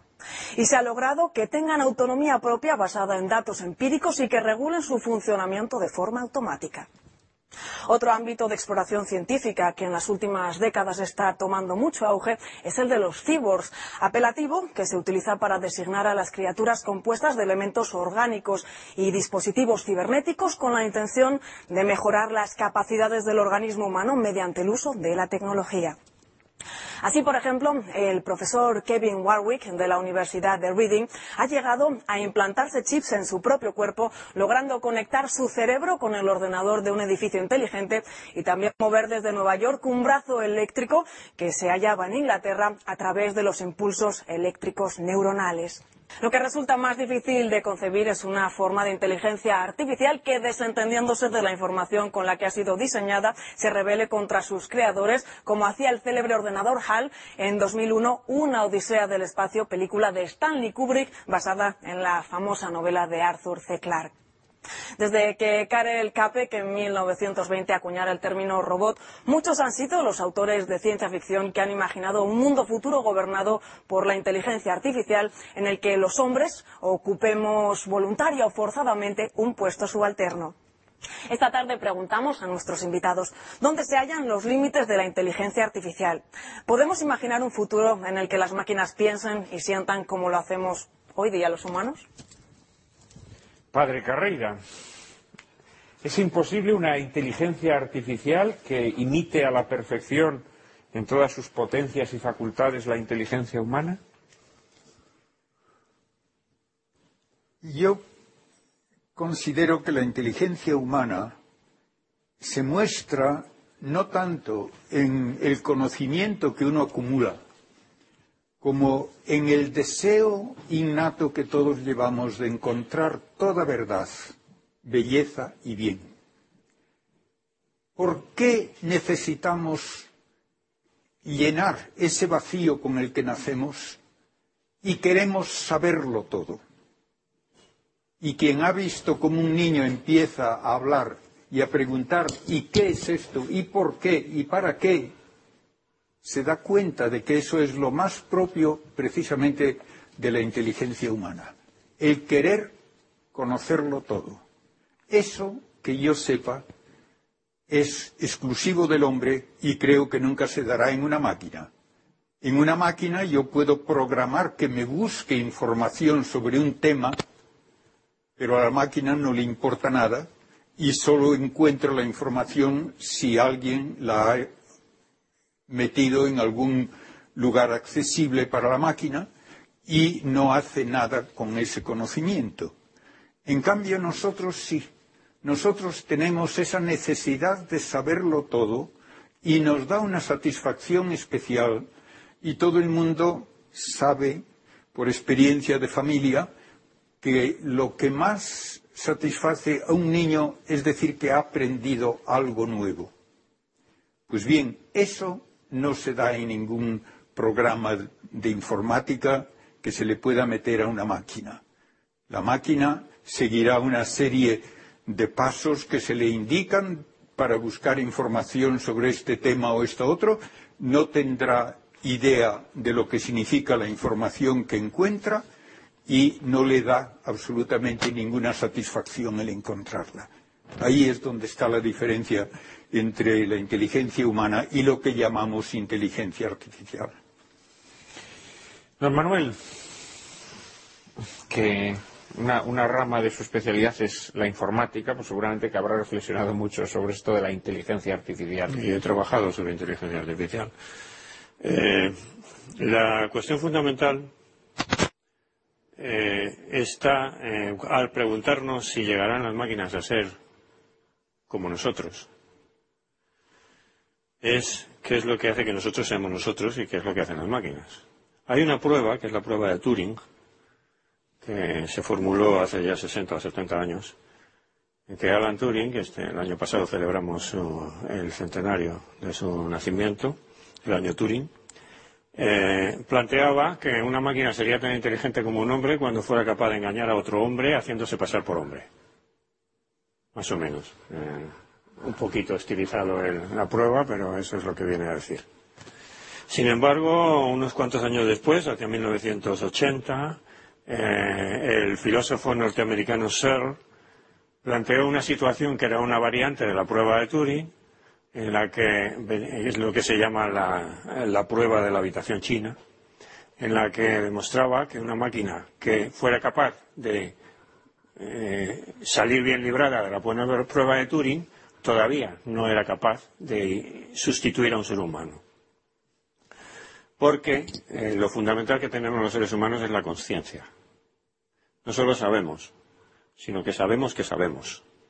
Y ese es el punto que ahora mismo no sabemos si se puede, si se puede implementar en una máquina. O sea, una máquina puede que llegue a saber tanto como un ser humano o más. Pero si no sabe que sabe, no podrá nunca sustituirnos. De hecho, saber parece que hay máquinas que saben más. Quiero decir, eh, todos hemos tenido la prueba de enfrentarnos con un programa informático de ajedrez que es superior a Sí, nosotros. pero, pero ¿hasta qué punto se puede decir que una máquina sabe si no sabe que sabe? O sea, ¿quién sabe? Sabe el programador de la máquina y el conjunto de conocimientos que están dentro de la máquina no tienen sentido hasta que alguien acceda a ellos. Y ese alguien tiene que ser alguien que sabe que sabe que busca esos conocimientos. O sea, el hecho de que una máquina sea capaz de ganar al campeón del mundo de ajedrez, lo único, además, de hecho, es que el programa con el que se hizo hoy día ya no se considera inteligencia artificial, porque es un programa simplemente que con las máquinas que son capaces de analizar muchas situaciones diferentes, pues llega más lejos en profundidad que, que una persona. Específicamente, ¿a qué habría que llamar inteligencia artificial? Pues cuando una máquina dijera yo quién soy y de dónde vengo. Ya. Claro, ese tipo de preguntas que son a las que se refería el padre Carrera nunca se las va a hacer. Y una máquina podría conmoverse, por ejemplo, ante la belleza de un paisaje o de un Ahora no. o de una obra literaria No, o de ninguna máquina musical. que tenemos ahora puede hacer tal cosa. No sé si sería posible o no, pero desde luego ahora no es posible. Y todas esas predicciones que dicen que dentro de 10 años tendremos inteligencia artificial de verdad, o sea, equivalente a la humana, no tiene la menor posibilidad de realizarse. Vamos, es que las personas que están haciendo esas predicciones las vienen haciendo desde hace 20 años. Hace 20 años decían que en 10 años lo tendríamos. Hace 10 años dijeron que en 10 años lo tendríamos y ahora dicen que en 10 años lo tendremos. La predicción se mantiene. Es la misma siempre. Antes María Cárcava aludía a un episodio celebérrimo, cualquier cinéfilo lo recordará, que es el momento en el que uno de los astronautas mm, de la película de Stanley Kubrick eh, descubre que el ordenador mm, con quien mantiene conversaciones, HAL, eh, está engañándole. mm, tiene una enfermedad incluso de tipo neurótico que hace que se haya eh, convertido en una, en una máquina descontrolada que le está dando eh, malas instrucciones y que está provocando que, que la misión en la que se encuentra inmerso pues esté adoptando una, deriva errónea, ¿no? Y recordamos la escena en la que en la que el astronauta va retirando de HAL, bueno, pues todas las piezas hasta que finalmente lo inutiliza. Máquinas inteligentes que se rebelan contra sus propios creadores, pues es uno de los motivos más eh, habituales de la ciencia ficción, ¿no? Ahí tenemos pues, la, la obra de Isaac Asimov, ¿no? Esos robots que llegan verdaderamente a, a- sí, a, a gobernar, ¿no? La, la Tierra, en fin, esto es una, una constante en, en, en muchas obras de ciencia ficción, ¿no? ¿Esto es concebible? ¿Máquinas que se rebelen contra sus creadores? Sí, por supuesto, porque simplemente pueden estar mal programadas. Es decir, Pero no, no, o sea, no- nunca podrán tener intención de rebelarse. Para ello tendrían que ser conscientes. Pero máquinas que actúen de una manera no prevista por sus programadores, pues, a mí me ha pasado muchas veces. Sí, no, claro, a todos nos ha ocurrido que el ordenador nos hace diabluras, ¿no?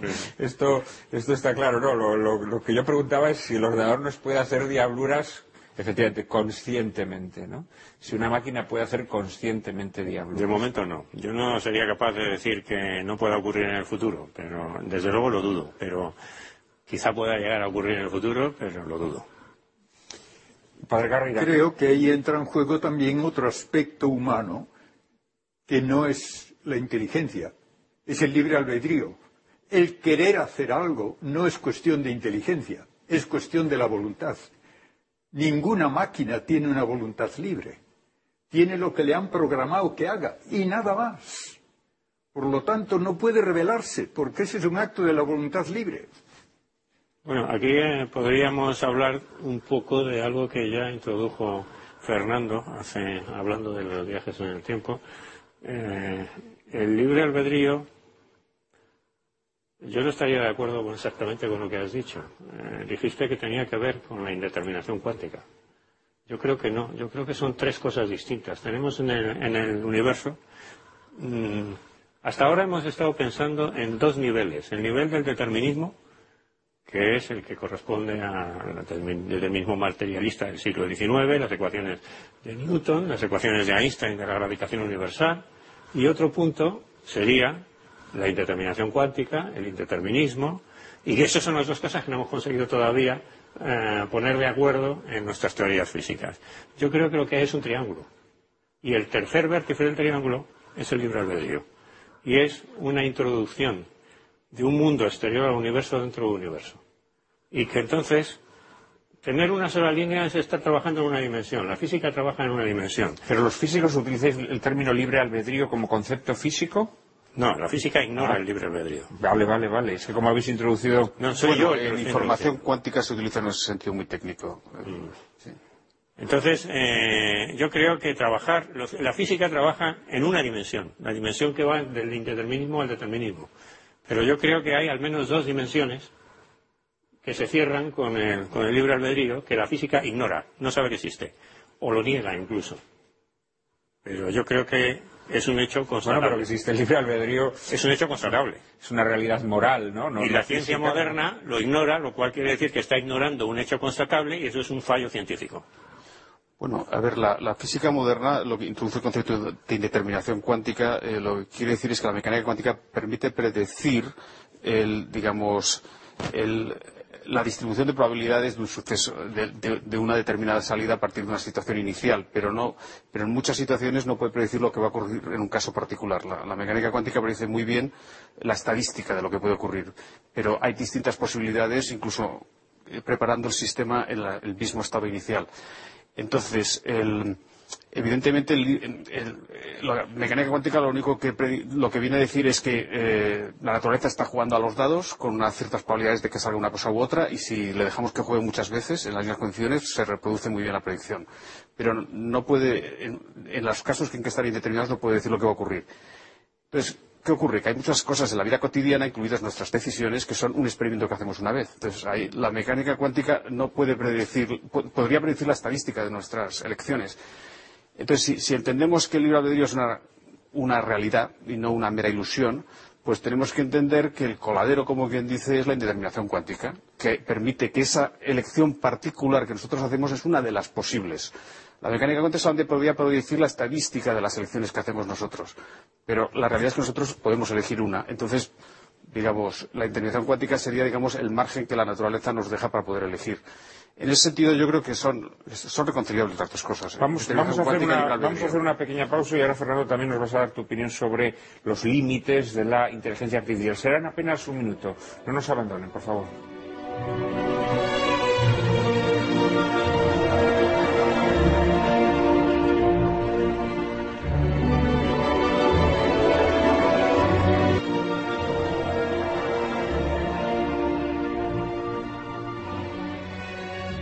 Buenas tardes, queridos espectadores de Lágrimas en la Lluvia. Estamos en esta tarde de domingo abordando algunas de las eh, cuestiones que la ciencia ficción ha convertido pues casi casi en familiares para muchos de nosotros que tienen una base científica pero que han sido eh, extrapoladas hasta límites que la ciencia evidentemente eh, no puede eh, amparar. Y eh, estábamos en el último bloque de nuestro programa hablando sobre inteligencia artificial. Nos lanzábamos la pregunta de si una máquina puede llegar a reproducir los mecanismos de la inteligencia humana. Ya el padre Carreira nos especificaba que no y Manuel Alfonseca, digamos que se sumaba a la, tesis del padre Carreira. Del mismo modo que llegábamos a la conclusión de que una máquina eh, no puede llegar a rebelarse intencionadamente eh, contra sus eh, creadores. Otra cosa es que, como todos tenemos una experiencia cierta, las máquinas nos hagan todo tipo de diabluras, como nos, nos decía el profesor Alfonseca, aunque desde luego no son diabluras conscientes. ¿no? Fernando Sols todavía no nos había dado su opinión sobre eh, el desarrollo o los límites de la inteligencia artificial. Bueno, tengo que dejar claro que no soy experto en inteligencia artificial, pero sí que entiendo de algunas cosas que son relevantes cuando se trata de debatir sobre la posibilidad fundamental o no de la inteligencia artificial. Estoy de acuerdo con el padre Manuel Carreira en que una limitación fundamental de cualquier inteligencia artificial, por lo menos tal como se está planteando hasta ahora, es que sería un objeto determinista, funcionaría por algoritmos que estarían previamente programados y no tendría margen de elección. Entonces, mm, podría a lo mejor en un momento dado permitirse que mediante algún mecanismo de números aleatorios tomara algunas decisiones, pero en la práctica las tomaría al azar. Entonces, mm, se parecería a una persona que va tomando decisiones al azar. Creo que sería fácil cazarle y darse cuenta de que no es una máquina. Y yo creo que eso es una limitación importante, y es de que los ordenadores, tal como se conocen hasta ahora, son eh, objetos clásicos que son deterministas y que se basan en las leyes de la, física clásica. Otro tema sería, pero eh, se, pudieran hacer inteligencia artificial con ordenadores cuánticos, pero eso ahora mismo es total especulación, porque la, información, digamos, la computación cuántica está absolutamente en la prehistoria. En desde el punto de vista teórico se avanza mucho, pero desde el punto de vista de la realidad, la computación cuántica. Ojo, la comunicación cuántica sí que es una realidad, pero la computación cuántica, eh, lo más que se ha conseguido es que se factorice el número 15 en números primos, hasta ahora. Entonces, entonces, puede ser que a lo mejor en un futuro muy lejano pudiera estar tan desarrollada que se pudiera hacer inteligencia artificial con ordenadores cuánticos. Yo aún así pienso que lo que harían sería jugar a los dados también. He llegado el momento de, de tener que elegir. En ese sentido, yo tiendo a pensar que la inteligencia artificial nunca podrá simular por completo un, a un ser humano.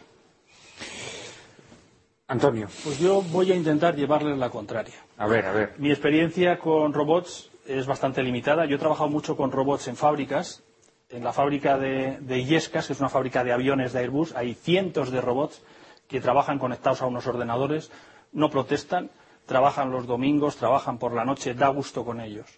Pero todos sabemos que todo tipo de aparato que está conectado a un ordenador, pues está sometido también a ciertos fallos. Hablamos de virus, hablamos de errores, y cuando uno profundiza en el tipo de errores y de situaciones eh, anormales que se producen, pues eh, yo me voy dando cuenta que se parecen mucho al comportamiento biológico de las cosas.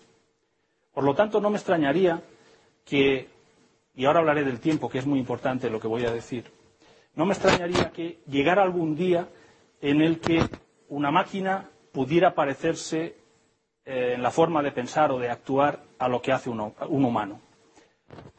Y y yo creo que aquí el tiempo es esencial. Hemos hablado de 20 años, 10 años. Yo me pregunto, ¿cuánto tiempo ha tardado la vida en llegar a la inteligencia? Pues estamos hablando del orden de los 3.000 millones de años. Desde que empiezan las primeras amebas a moverse hasta que en la Tierra estamos los humanos eh, que nos creemos inteligentes, o que de alguna forma pues, es el referente de inteligencia eh, cuando comparamos con el resto de la vida. Por lo tanto, eh, si hablamos de una máquina que llegara a tener una inteligencia razonable, parecida, del orden de la inteligencia que tienen los humanos, tendría que haber pasado un tiempo muy grande, probablemente de este orden, de los millones de años. ¿Y el tiempo qué es lo que hace? Pues el tiempo lo que hace es acumular errores.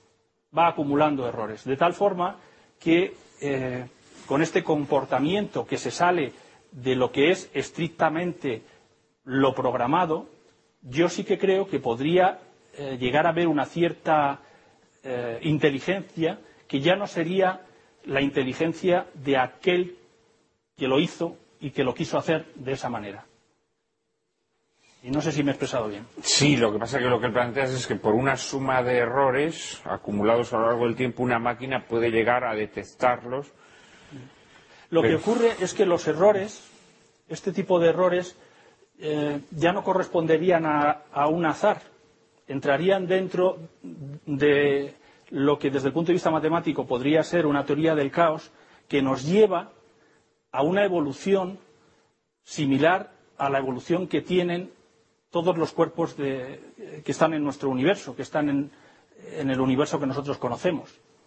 Dicho de otra manera, eh, ¿Cómo ha sido posible que se genere en la Tierra una inteligencia como la nuestra a partir de materia, que es lo que había en un principio en la Tierra? Ha habido un, hemos partido de una materia en la cual ni siquiera había vida, por supuesto no había vida inteligente, y ahora, unos cuantos miles de millones de años, nos encontramos que somos inteligentes y que estamos sobre esa misma Tierra. El planteamiento que estoy haciendo es comparar algo que sabemos ahora que no es más que materia muerta, como puede ser un robot, a que en el transcurso de muchos años y del acontecer de muchas circunstancias eh, puedan llegar a desarrollar algo distinto. Eh, don Manuel, yo tengo dos anotaciones que hacer, una a Fernando y otra a Antonio. A Fernando, eh, que ha mencionado la computación cuántica. Alan Turing, que hemos mencionado ya y hemos mencionado yo hace unos minutos, demostró ya en su día una cosa que lo voy a decir en dos palabras. Definió una cosa que se llama la máquina de Turing, por él, que es equivalente a los ordenadores actuales eh, clásicos eh, eh, deterministas, digamos. Bueno, de hecho es un poco más fuerte, un poco más poderosa que los ordenadores actuales porque tiene memoria infinita. Bueno, definió también otra cosa que se llama la máquina de Turing no determinista, que es equivalente a los ordenadores cuánticos que podrían llegar a existir. Bueno, pues demostró con un teorema que ambas son equivalentes entre sí. Es decir, una máquina cuántica no podría hacer nada que no haga una máquina clásica. Lo puede hacer más deprisa, pero no puede hacer nada nuevo. O sea, entonces eh, las máquinas cuánticas no van a resolver problemas que las máquinas clásicas no pueden resolver, salvo en cuanto que algunos problemas tardan muchísimo y podrían hacerse factibles, como por ejemplo la descomposición de un número compuesto en factores primos, un número muy grande. Eh, esa era una, nota. La otra, lo que dice Antonio, estoy completamente de acuerdo.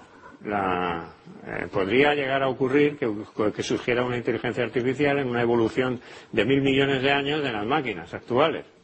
Ahora bien, nosotros estamos aquí. O sea, nosotros surgimos pero no había otra inteligencia que compitiera con nosotros. ¿Dejaríamos nosotros que, los, que las máquinas evolucionaran durante mil millones de años hasta llegar a ser iguales que nosotros? No lo sé, lo dudo. Quiero decir que la ecología en que se, desarrollaría esa evolución sería distinta a la que nos produjo a nosotros. Pero sí, por supuesto, si nosotros desaparecemos, a lo mejor resulta que luego, dentro de mil millones de años, surgiera una inteligencia nueva a partir de las máquinas. Entonces tendríamos que plantearnos que esas máquinas deberían tener derechos humanos y, y que probablemente Dios les infundiría un alma en el momento de su producción. Padre Carrera, ¿cree que se puede, se puede hablar de, mm, de una evolución eh, de las máquinas? Creo que de una forma u otra se ha mencionado repetidas veces el concepto de azar que evolucionando por azar, la materia, va a dar lugar a esto o a otro. El azar es una palabra sin contenido alguno. No es una fuerza física. No tiene leyes. No puede predecirse jamás un resultado. Entonces, el azar es un porque sí disfrazado, pero no tiene más valor ni tiene más contenido que eso. Con lo cual quiero decir que en cuanto nos encontramos con algo que tiene. Pero desde la meba, digámoslo así, hasta el hombre, ¿eso puede evolucionar por azar? ¿Porque sí? No evoluciona porque sí, evoluciona por factores concretos ambientales y genéticos y rayos cósmicos y lo que quiera. Lo que es azar es el decir que este rayo cósmico con esta particular energía le va a pegar a este cromosoma en esta célula concreta. Eso, como no lo podemos predecir, decimos que ocurre por azar. Pero el azar nunca explica jamás una cosa. Es simplemente una constatación de que estamos tratando de relacionar dos cosas que no están relacionadas. Nada más. Lo que tenemos que decir es que en el caso, por ejemplo, ya no hablo del ser humano, sino de la vida. El, modo en que se transmite la información vital por medio del ADN es tan enormemente complejo. Yo he visto el cálculo de qué probabilidad hay de que por azar se forme una molécula de ADN.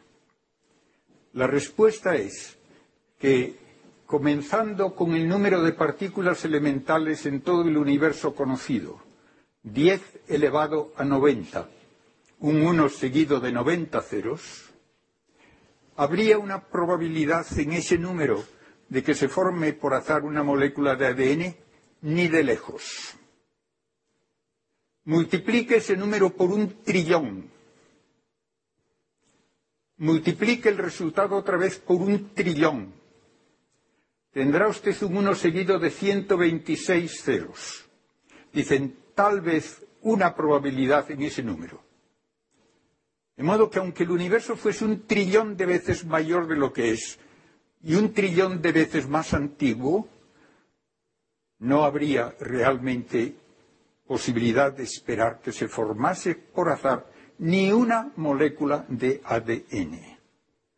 No digamos ya de un ser vivo, y menos de un ser vivo inteligente. De modo que estamos hablando de algo que se queda en pura palabrería de ciencia ficción.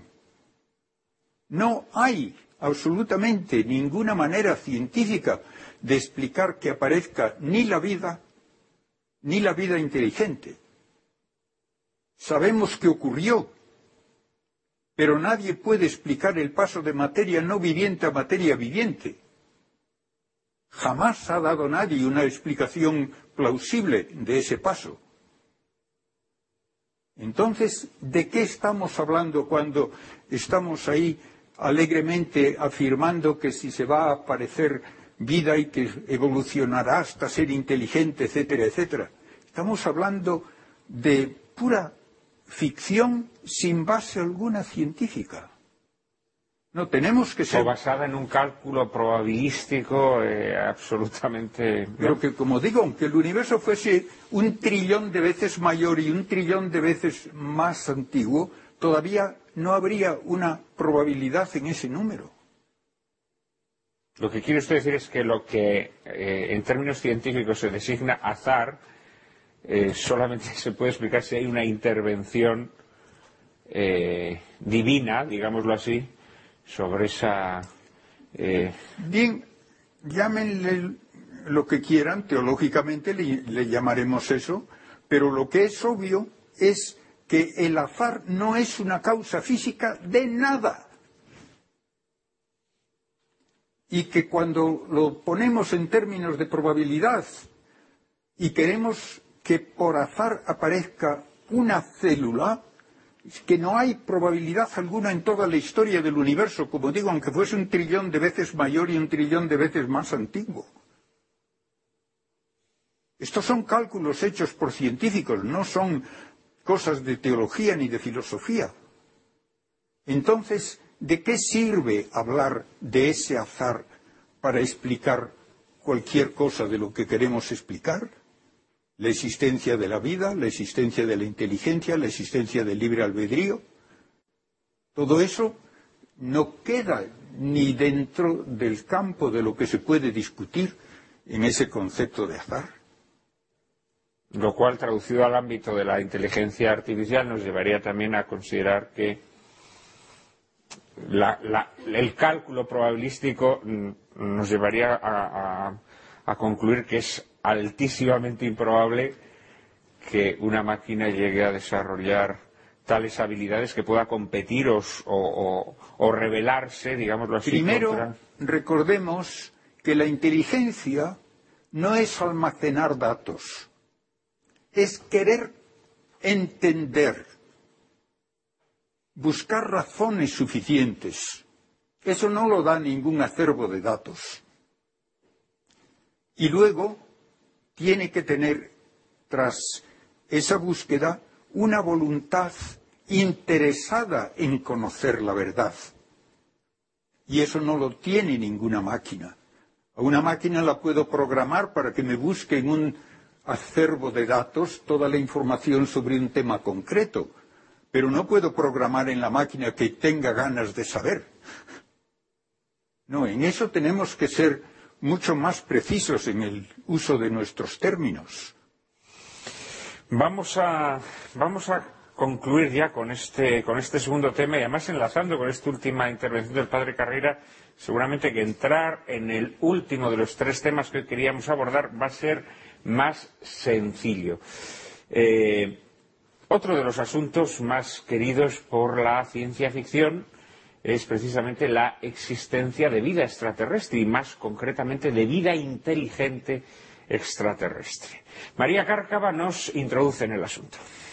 Desde que en 1898 Herbert George Wells publicara La Guerra de los Mundos, muchos han sido los relatos de ciencia ficción que han imaginado la existencia de vida inteligente extraterrestre.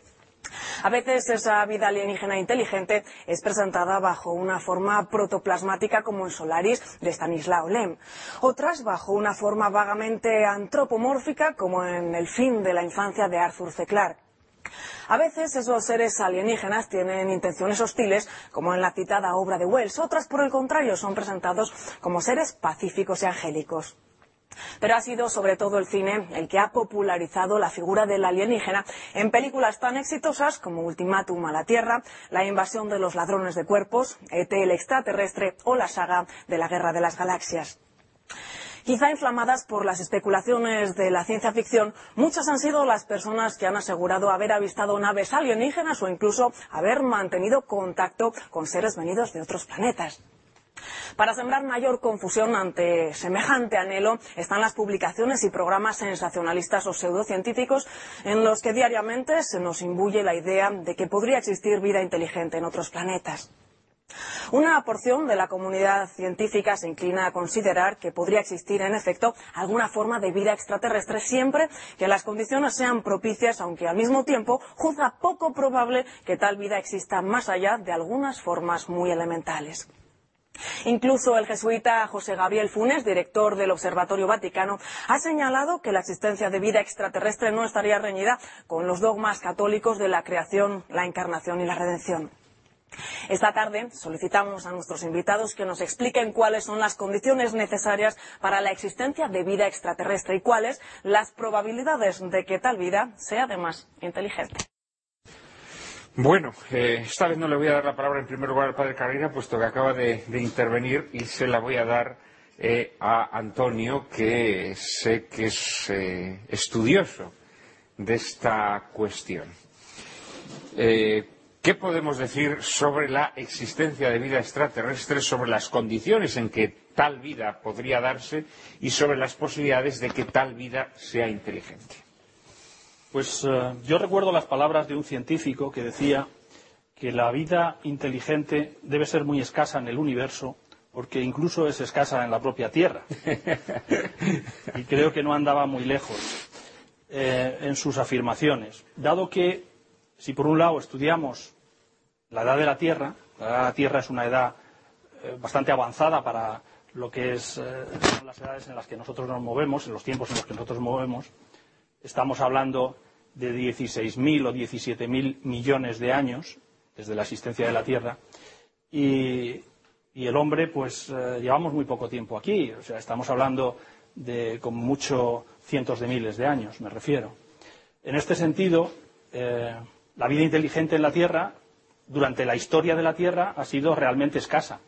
Corresponde a lo que nosotros nos ha tocado vivir y, por lo tanto, sabemos que eh, que es, aunque sea tan escasa, pues existe.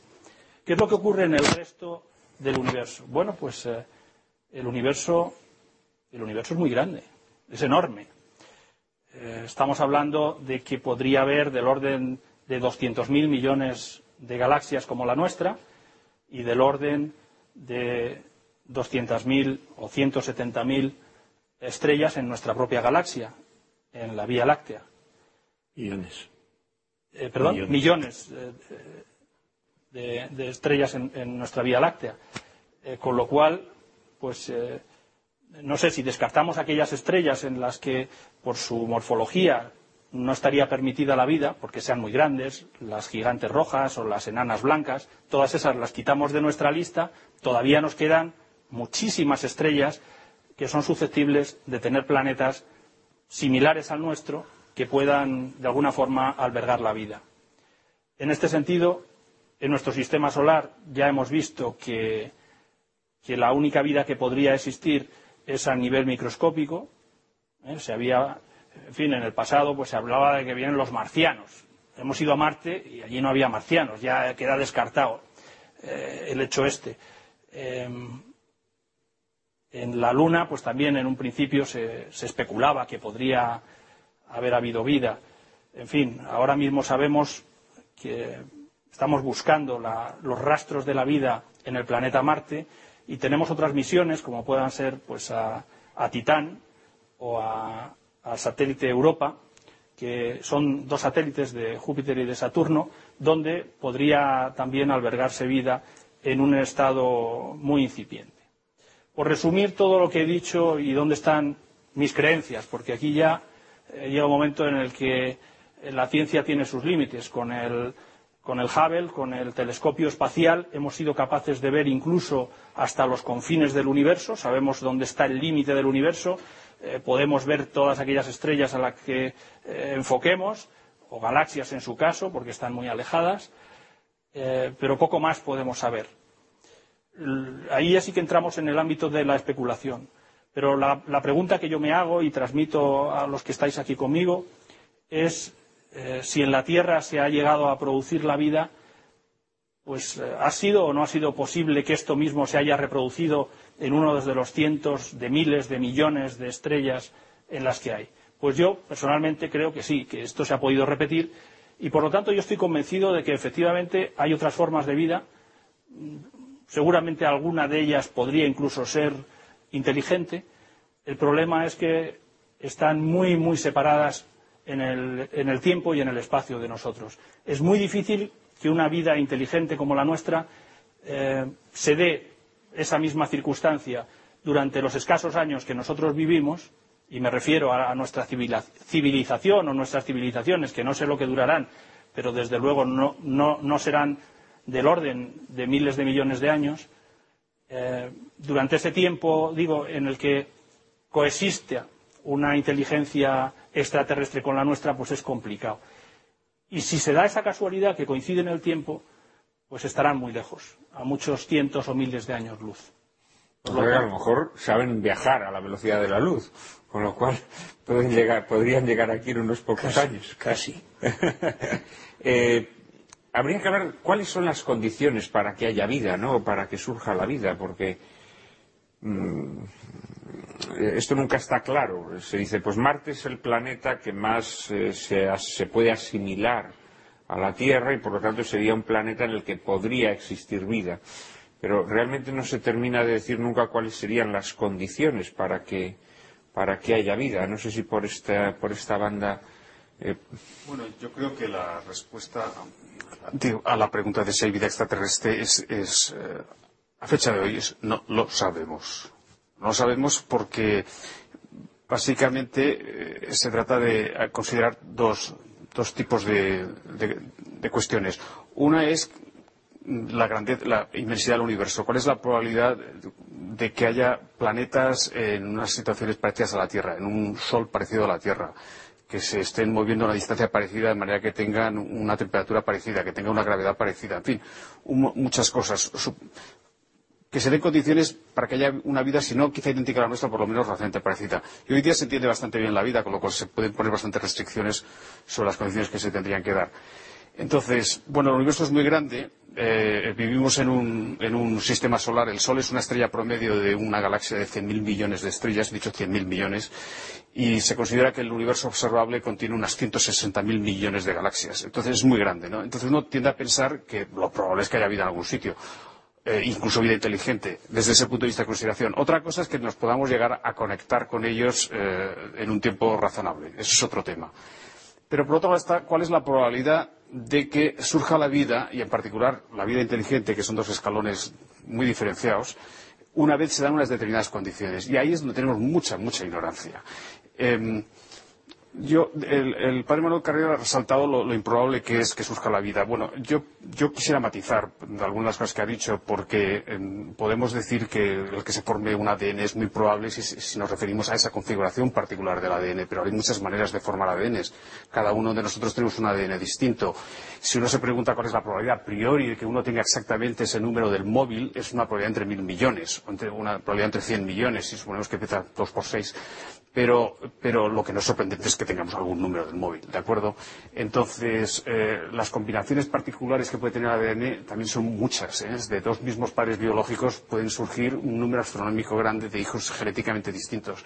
Entonces, eso también hay que tenerlo en cuenta a la hora de, hacer cálculos. En ese sentido puede ser pequeña, pero no tanto. Pero la realidad, en cualquier caso, es que no sabemos cuánto vale eso. No sabemos cuál es la probabilidad que surja la vida y en particular a posteriori la vida inteligente dadas unas determinadas condiciones. Y, como, y, ese número hay razones para pensar que es muy pequeño, pero no sabemos cuánto te voy a, pequeño. Te voy a interrumpir, te voy a interrumpir, Fernando, perdóname, luego te volveré Sí. a dar la palabra, pero tenemos que hacer eh, una pequeña pausa. En apenas un minuto estaremos hablando nuevamente con todos ustedes de vida extraterrestre. No nos abandonen, por favor.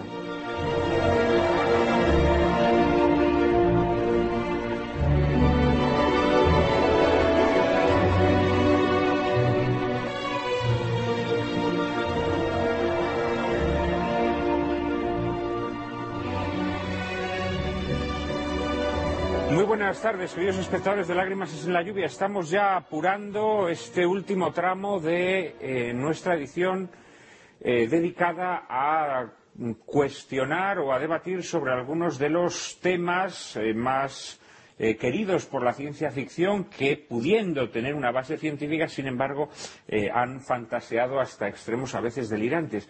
Y ahora estamos eh, refiriéndonos concretamente a la vida extraterrestre o sobre todo a la vida inteligente extraterrestre. Eh, tenía la palabra Fernando Sons.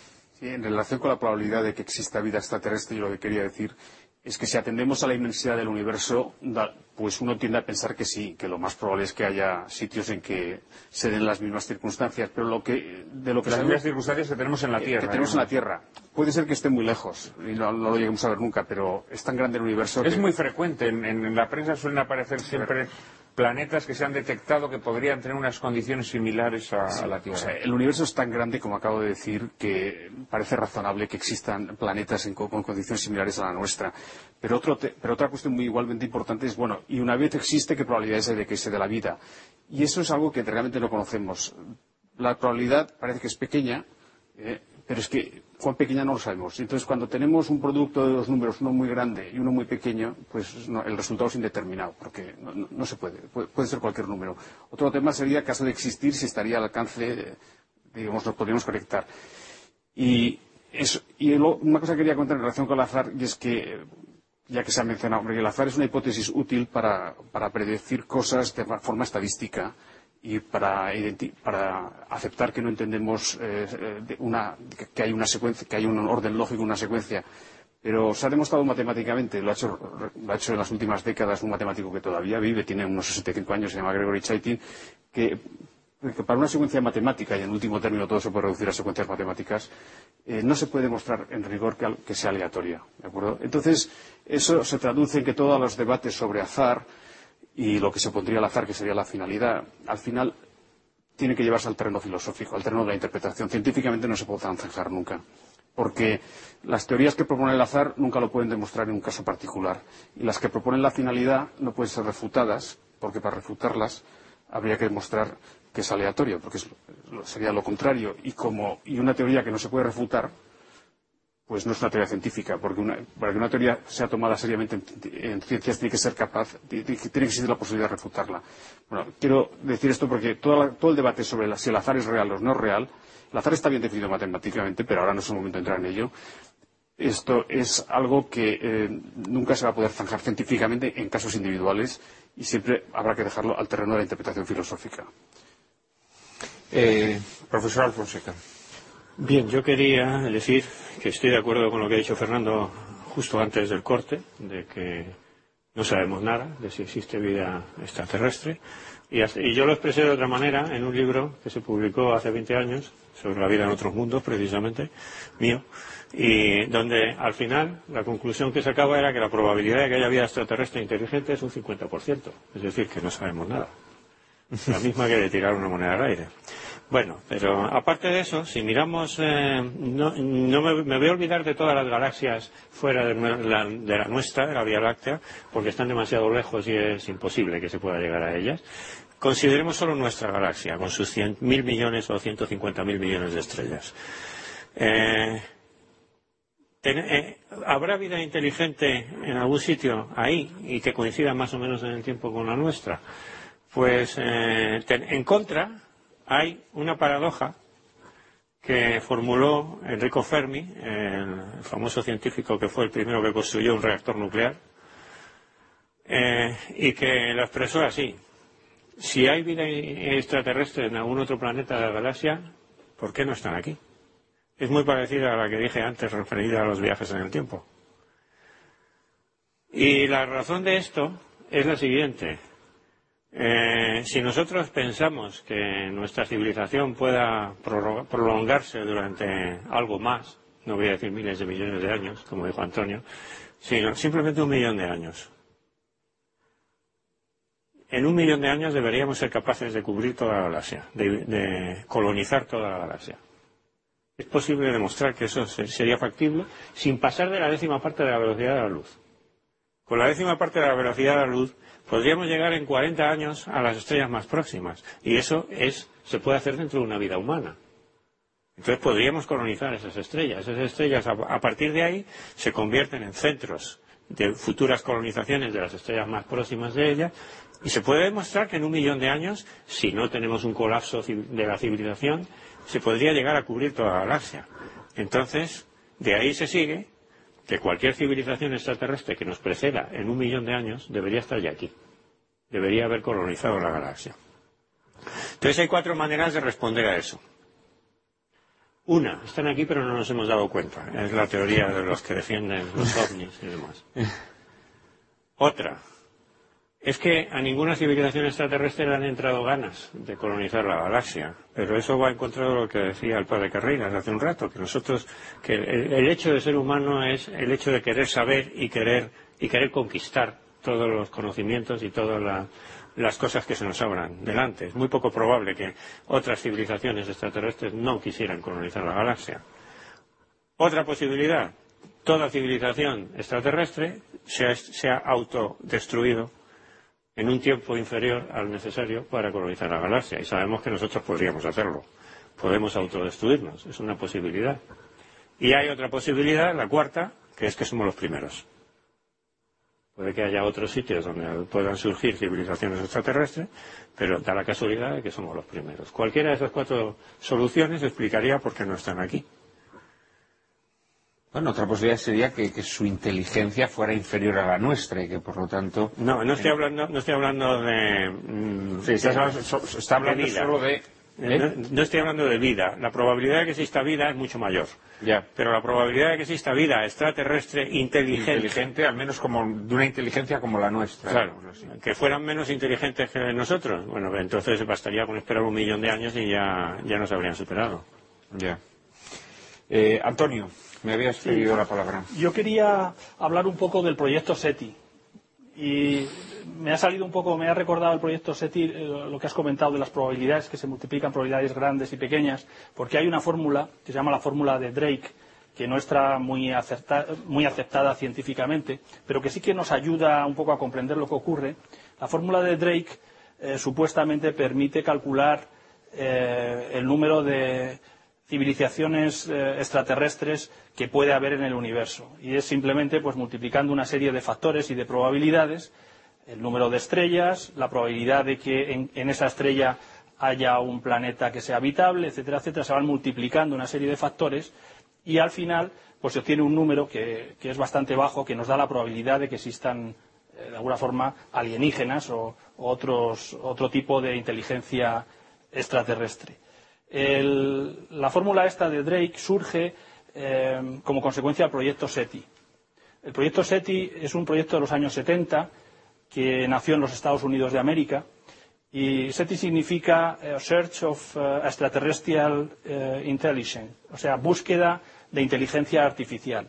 Y es un proyecto que no es gubernamental, es de una asociación que, que en un momento dado, cuando el hombre empieza a dar los primeros pasos por la Luna, pues se pregunta si nosotros salimos, no habrá otros fuera. Y entonces estos señores construyen una enorme antena de trescientos y pico metros de, radio en Puerto Rico y se ponen a escuchar qué nos dicen las estrellas, por si acaso hay alguna civilización extraterrestre que nos quiera decir algo. En un principio eh, se recibió un mensaje que podría haberse interpretado como un mensaje inteligente. Eh, se le conoce como el mensaje WOW, W-O-W, porque aquel que lo recibió pues se asustó y dijo esto qué es y, y en fin, o wow. Aquello se, se- se investigó y al final, pues es que no se ha vuelto a reproducir el fenómeno wow. Eh, Desde los años 70 hasta hoy, este grupo sigue trabajando. De hecho, yo sé que eh, muchas veces comparten ordenadores con, con gente que quiera dejar el suyo para, para de alguna forma, eh, chequear toda la información que viene a través de esta antena. Y entonces, pues el número de personas involucradas en este proyecto pues es muy grande.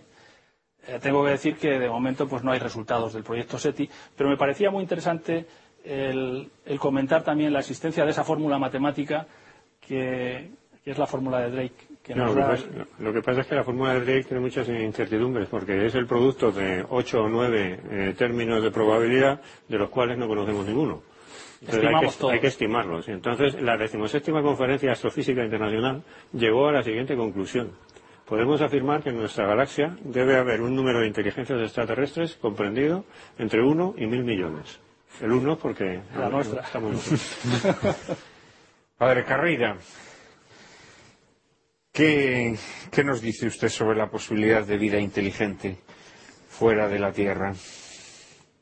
Primeramente, la palabra posibilidad solo se opone a absurdo. No es absurdo. Por lo tanto, puede considerarse como una posibilidad teórica.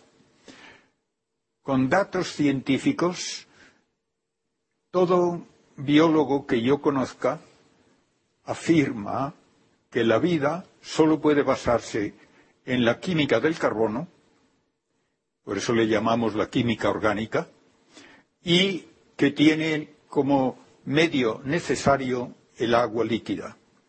Por lo tanto, solamente se busca un entorno donde haya esas dos condiciones que son necesarias pero no son suficientes. De modo que tenemos que decir, donde quiera que haya vida, creemos que podemos decir tiene que basarse en la química del carbono y en el agua líquida. Con esas condiciones puede hablarse de que incluso en Marte podría haber habido en el pasado vida de nivel celular, de unas células sencillas, porque allí hubo agua líquida en un periodo más o menos largo, probablemente de millones de años, en la superficie. Es lo único que podemos decir con datos científicos. Fuera del sistema solar no tenemos ni siquiera la posibilidad de detectar directamente un planeta como la Tierra a una distancia equivalente a la de la Tierra al Sol para saber qué condiciones tiene en su superficie. De modo que no hay dato alguno científico en el cual basar un cálculo de probabilidades de si hay o no hay muchos planetas con las condiciones necesarias. Ahora, el que tenga las condiciones necesarias, como ya he dicho, no quiere decir que va a aparecer la vida. ¿Por qué? Porque nadie sabe explicar el paso de materia no viviente a materia viviente. Así de simple. Nadie es capaz de dar una explicación lógica de que aparezca la programación de ADN que es absolutamente necesaria para que pueda transmitirse la vida y que no hay probabilidad en un universo mil millones de veces mayor que el nuestro y mil millones de veces más antiguo, no hay una probabilidad calculada matemáticamente de que se dé esa situación de que se forme por azar una molécula de ADN, mucho menos, naturalmente, un ser vivo. De modo que todos los cálculos que se hacen son pura elucubración que no tiene ni siquiera una base matemática. Y con eso, pues ya uno puede decir, ¿puede haber vida en otros lugares? Sí, no va en contra de ninguna ley física que nosotros conozcamos. ¿Hay algún lugar accesible a nosotros donde sea probable que haya vida? No. En el sistema solar no hay actualmente ningún cuerpo que sepamos sus condiciones físicas que pueda sostener vida alguna. En la estrella más cercana ya no podemos, como he dicho, ni siquiera detectar directamente un planeta de tipo terrestre. Indirectamente podemos decir que como la estrella se menea un poco, debe haber allí un cuerpo que está en órbita. Y es lo único que podemos decir. Por lo tanto, hablar de vida extraterrestre por el momento se queda en posibilidades teóricas, pero no tenemos datos. Eh, María Cárcava, en la introducción que hacía, eh, hacía alusión a un, eh, a un científico, el padre José Gabriel Funes, director del Observatorio Astronómico Vaticano, que hizo hace relativamente poco tiempo unas, o escribió un artículo en el Observatorio Romano, eh, que a mí me resultó sumamente interesante, quizás más que desde un punto de vista científico, desde un punto de vista teológico. Las cosas que decía eran eh, sumamente sugestivas. Él decía, en primer lugar, que negar la existencia de vida extraterrestre sería de alguna manera restringir la libertad creadora de Dios. Es decir, que podríamos imaginarnos que Dios habría creado una humanidad, entre comillas, o mm, vida inteligente en otros planetas del inmenso universo, ¿no? Pero hacía una especificación, hacía una especificación, repito, en términos teológicos, ahora no estamos hablando de ciencia, hacía una especificación que me parece sumamente interesante y sugestiva. Y es que, puesto que, mm, según eh, la fe católica, mm, la segunda persona de la Trinidad, el Hijo, eh, fue enviada al mundo, a, nuestro mundo, para redimir al hombre del pecado original y que no podemos imaginar que el Hijo ha sido enviado a otros lugares a redimir a otras humanidades del pecado original, que lo más probable sería que esa humanidad sería una humanidad sin pecado original, es decir, una humanidad que no ha necesitado ser redimida. Es decir, que podría ser una humanidad mucho más perfecta que nosotros, no sometida a las eh, vejaciones de la edad, del, dolor, del quebranto eh, causados por el, por el, pecado original. Eh, lo cual, evidentemente, es una hipótesis especulativa teológica, pero no me negará, Padre Carrera, que es bella, ¿no? al menos como concepción, quiero decir, ¿no? Imaginar una humanidad que no está sometida a los males, que está sometida a nuestra pobre humanidad eh, pecadora, ¿no? Eh, no sé qué le parece esta, esta hipótesis teológica, eh, muy osada, pero muy interesante al mismo tiempo. Me parece una hipótesis que no es absurda, pero que tampoco la encuentro muy, probable. muy probable ni convincente por sus argumentos. No hay absolutamente ningún problema teológico en decir que la redención de Cristo se aplica a todo ser inteligente que necesite ser redimido, aunque él solo haya nacido en el planeta Tierra. Eso. Sí, lo que, lo que, ocurre es que las humanidades de otros planetas no habrían podido disfrutar de su presencia ¿no? en la Tierra. Pero podían haber disfrutado de su redención. Y eso es lo único que se puede decir teológicamente. De modo que desde también se podría decir esto otro que yo le digo, que podríamos imaginar una humanidad que no ha necesitado ser redimida. Podemos imaginar todo lo que nos dé la gana. Pero... O sea, tampoco sería un absurdo teológico. No, decir. no es un absurdo teológico, pero no tenemos razón en pro ni en contra para decirlo. No, no, es una hipótesis, es una hipótesis, ciertamente, es una hipótesis. Eh, Como generalmente ocurre, los escritores de ciencia ficción se habían adelantado. Pero yo mismo en una de mis novelas he utilizado ese argumento, de que en ese caso era... Díganos el título, díganos el título, Bajo un cielo anaranjado. Bajo un cielo anaranjado. Es, es, es, accesible todavía para un lector curioso? Y se puede descargar de mi web. Ah, bueno, bien, pues Eh, está descatalogada, pero se puede encontrar. Se puede encontrar en su página web. Bien, bueno, pero además no fui Pero primero. usted imagina también un, Sí, en este, vida, caso, en este caso era en Marte. una vida extraterrestre eh, con una humanidad, digámoslo así, eh, que no estaba sometido al pecado original, digámoslo, aunque, no- aunque no aparece con esas palabras en el, en el texto del libro, pero además no fui yo el primero, ha habido otros casos, por ejemplo, C.S. Lewis, es que es, eh, entre sus novelas de ciencia ficción escribió una donde también pone en Marte una sociedad eh, inteligente que no está sometida al pecado original y pone en Venus un nuevo Adán y Eva que todavía no han pecado y que en ese caso no pecan. o sea, que, el, el tema se ha utilizado en ciencia ficción. Por eso digo que la ciencia ficción se suele adelantar a muchas de estas cosas que se discuten en ciencia, en teología incluso.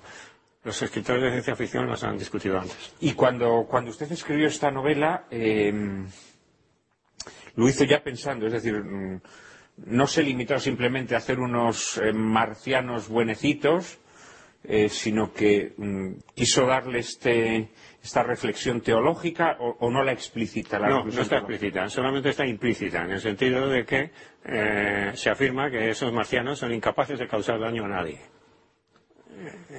A sabiendas. Ya, ya, ya, ya, ya. Claro, porque en términos teológicos, Padre Carrera, lo que no podemos imaginar es otra humanidad hecha de malos malísimos, porque sería una humanidad abandonada de Dios, una humanidad de la que Dios no se ha preocupado. Sería imaginar a un Dios cruel que no, que no tiene ese gesto eh, de bondad sumo que es la redención, ¿no? Que es la que hace con, con la humanidad de la Tierra. Es decir, imaginarnos una humanidad extraterrestre de malos malísimos sería terrible porque sería pensar en un Dios cruel, eh, que no hace nada por, por evitarlo. ¿no? Eh, con lo cual, la hipótesis de esa humanidad sin pecado original sería en todo caso más plausible que la idea de una humanidad mm, Hay una de novela de ciencia ficción que, que utiliza precisamente eso. Eh, no, no recuerdo ahora mismo quién es el autor. Es un norteamericano y, y presenta un- unos seres extraterrestres. eh, Malvados. Malvados más sin que tasa. malvados, no, no son malvados sin tasa. Es algo así como, eh, como si hubieran sido creación, creados por el diablo. Ah, bien, ya. Ya lo que pasa que creo que el diablo no tendría esas facultades creadoras, ¿no? Al menos según la, la teología cristiana. no podemos imaginarnos una humanidad creada por... Y además es que el protagonista de la, de la novela es un sacerdote católico que ha ido allí, se ha encontrado con eso, ha llegado a esa conclusión y entonces se enfrenta con un problema de fe. Sin duda. Pero lo que, lo que sí es correcto decir es que si hubiese otra humanidad que necesita la redención, la redención de Cristo puede extenderse a todo ser a que la necesite en todo el universo. Vamos, de hecho se extiende a todo el universo, porque de Sí, hecho cuando pero- hablamos de la segunda venida de Cristo hablamos de una restauración de toda, la, no, no de toda es- la creación. Por lo tanto, no es argumento alguno en contra el decir que, van a necesitar o no van a necesitar redención. No, lo, lo que sería más inexplicable en términos teológicos sería es una humanidad extraterrestre malvada, totalmente malvada, es decir, abandonada de Dios. Eso sí que sería probablemente más, mm, casi diríamos absurdo, ¿no? En términos teológicos.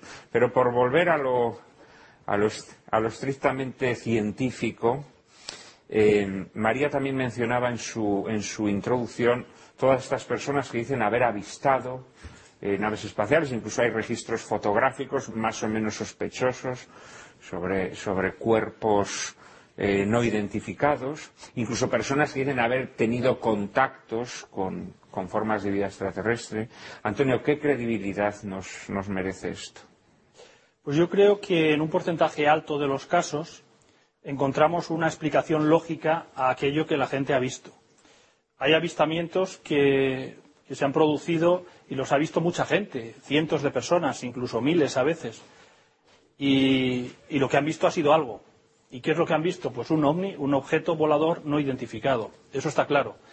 Eh, hemos visto en la película que anteriormente se ha pasado cómo para un norteamericano de, de una época el aparecer de repente unos F-14 Tomcat pues era algo eh, totalmente inexplicable.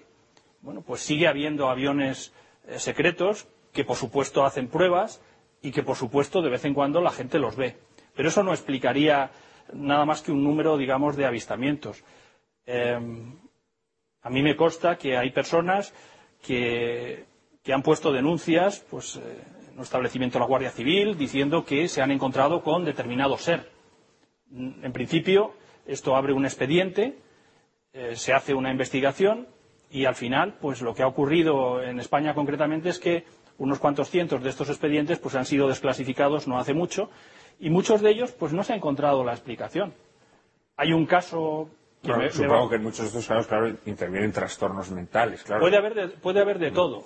Yo voy a mencionar el caso Manises, que no sé si eh, lo conocen alguno de ustedes, que fue Muy un, brevemente, porque tenemos que ir. un vuelo de Iberia que iba cargado de viajeros y de repente el piloto ve que una nave le está siguiendo. Entonces comunica con tierra, eh, la zona de, de Valencia, y le dan permiso para, primero para cambiar el nivel de vuelo, entonces asciende el avión y ve que le, le siguen, que todavía están detrás de él, incluso van más rápido de lo que va ese avión.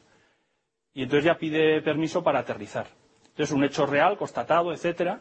Eh, al día siguiente mandaron a un, un- ¿Solo vio esto un piloto militar. o lo vio alguno de los pasajeros? En tierra lo vieron también, en tierra también lo vieron, y, y al día siguiente pues eh, mandaron a un, un avión militar para que reconociera la zona y que viera si encontraba algo.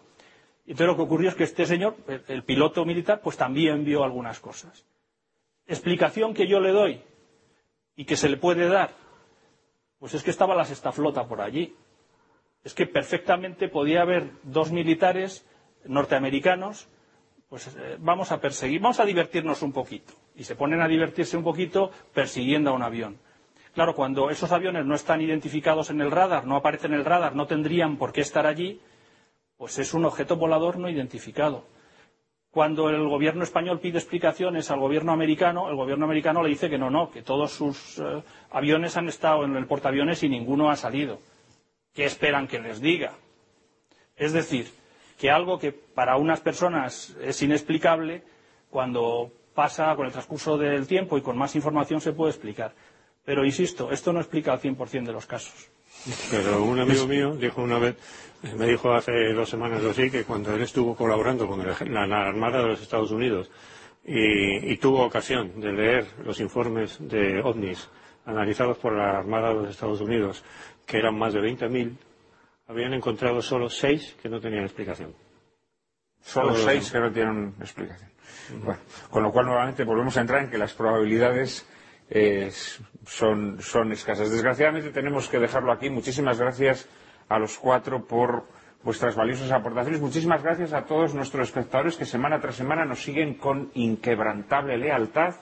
En apenas un minuto, María Cárcava y yo mismo les anticiparemos el asunto de nuestro próximo programa.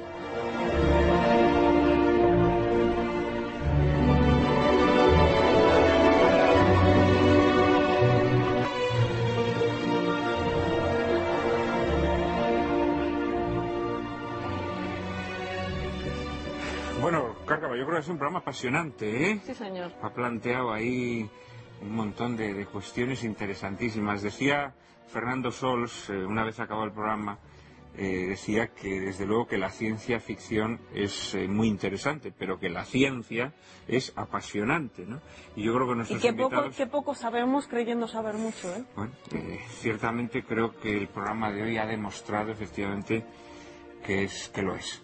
En fin, la semana que viene vamos a cambiar totalmente de tercio. En los 113 programas de Lágrimas en la Lluvia que hemos eh, realizado hasta la fecha, hemos utilizado otras tantas películas de los más diversos géneros y procedencias geográficas, pero sin duda el director al que más veces hemos recurrido ha sido Rafael Gil, uno de los más prolíficos y magistrales realizadores del cine español. Emitimos las autonosuyas en el programa dedicado a analizar las fallas de nuestro sistema autonómico, la guerra de Dios para hablar de doctrina social de la Iglesia, la guerrilla para ilustrar nuestro coloquio sobre la guerra de la independencia española, el canto del gallo para el programa dedicado a la persecución religiosa, el beso de Judas para acercarnos a los principales personajes de la pasión y más recientemente Don Quijote de la Mancha para hablar de Cervantes y de su obra inmortal.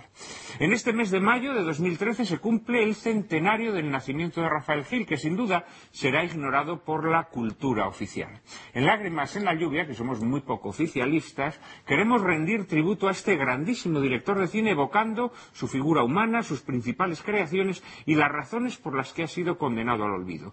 Nuestro programa del próximo domingo, a la vez que un homenaje a Rafael Gil, el cineasta, lo será también al cine español clásico, sobre el que pesa una injusta y sectaria condena de olvido.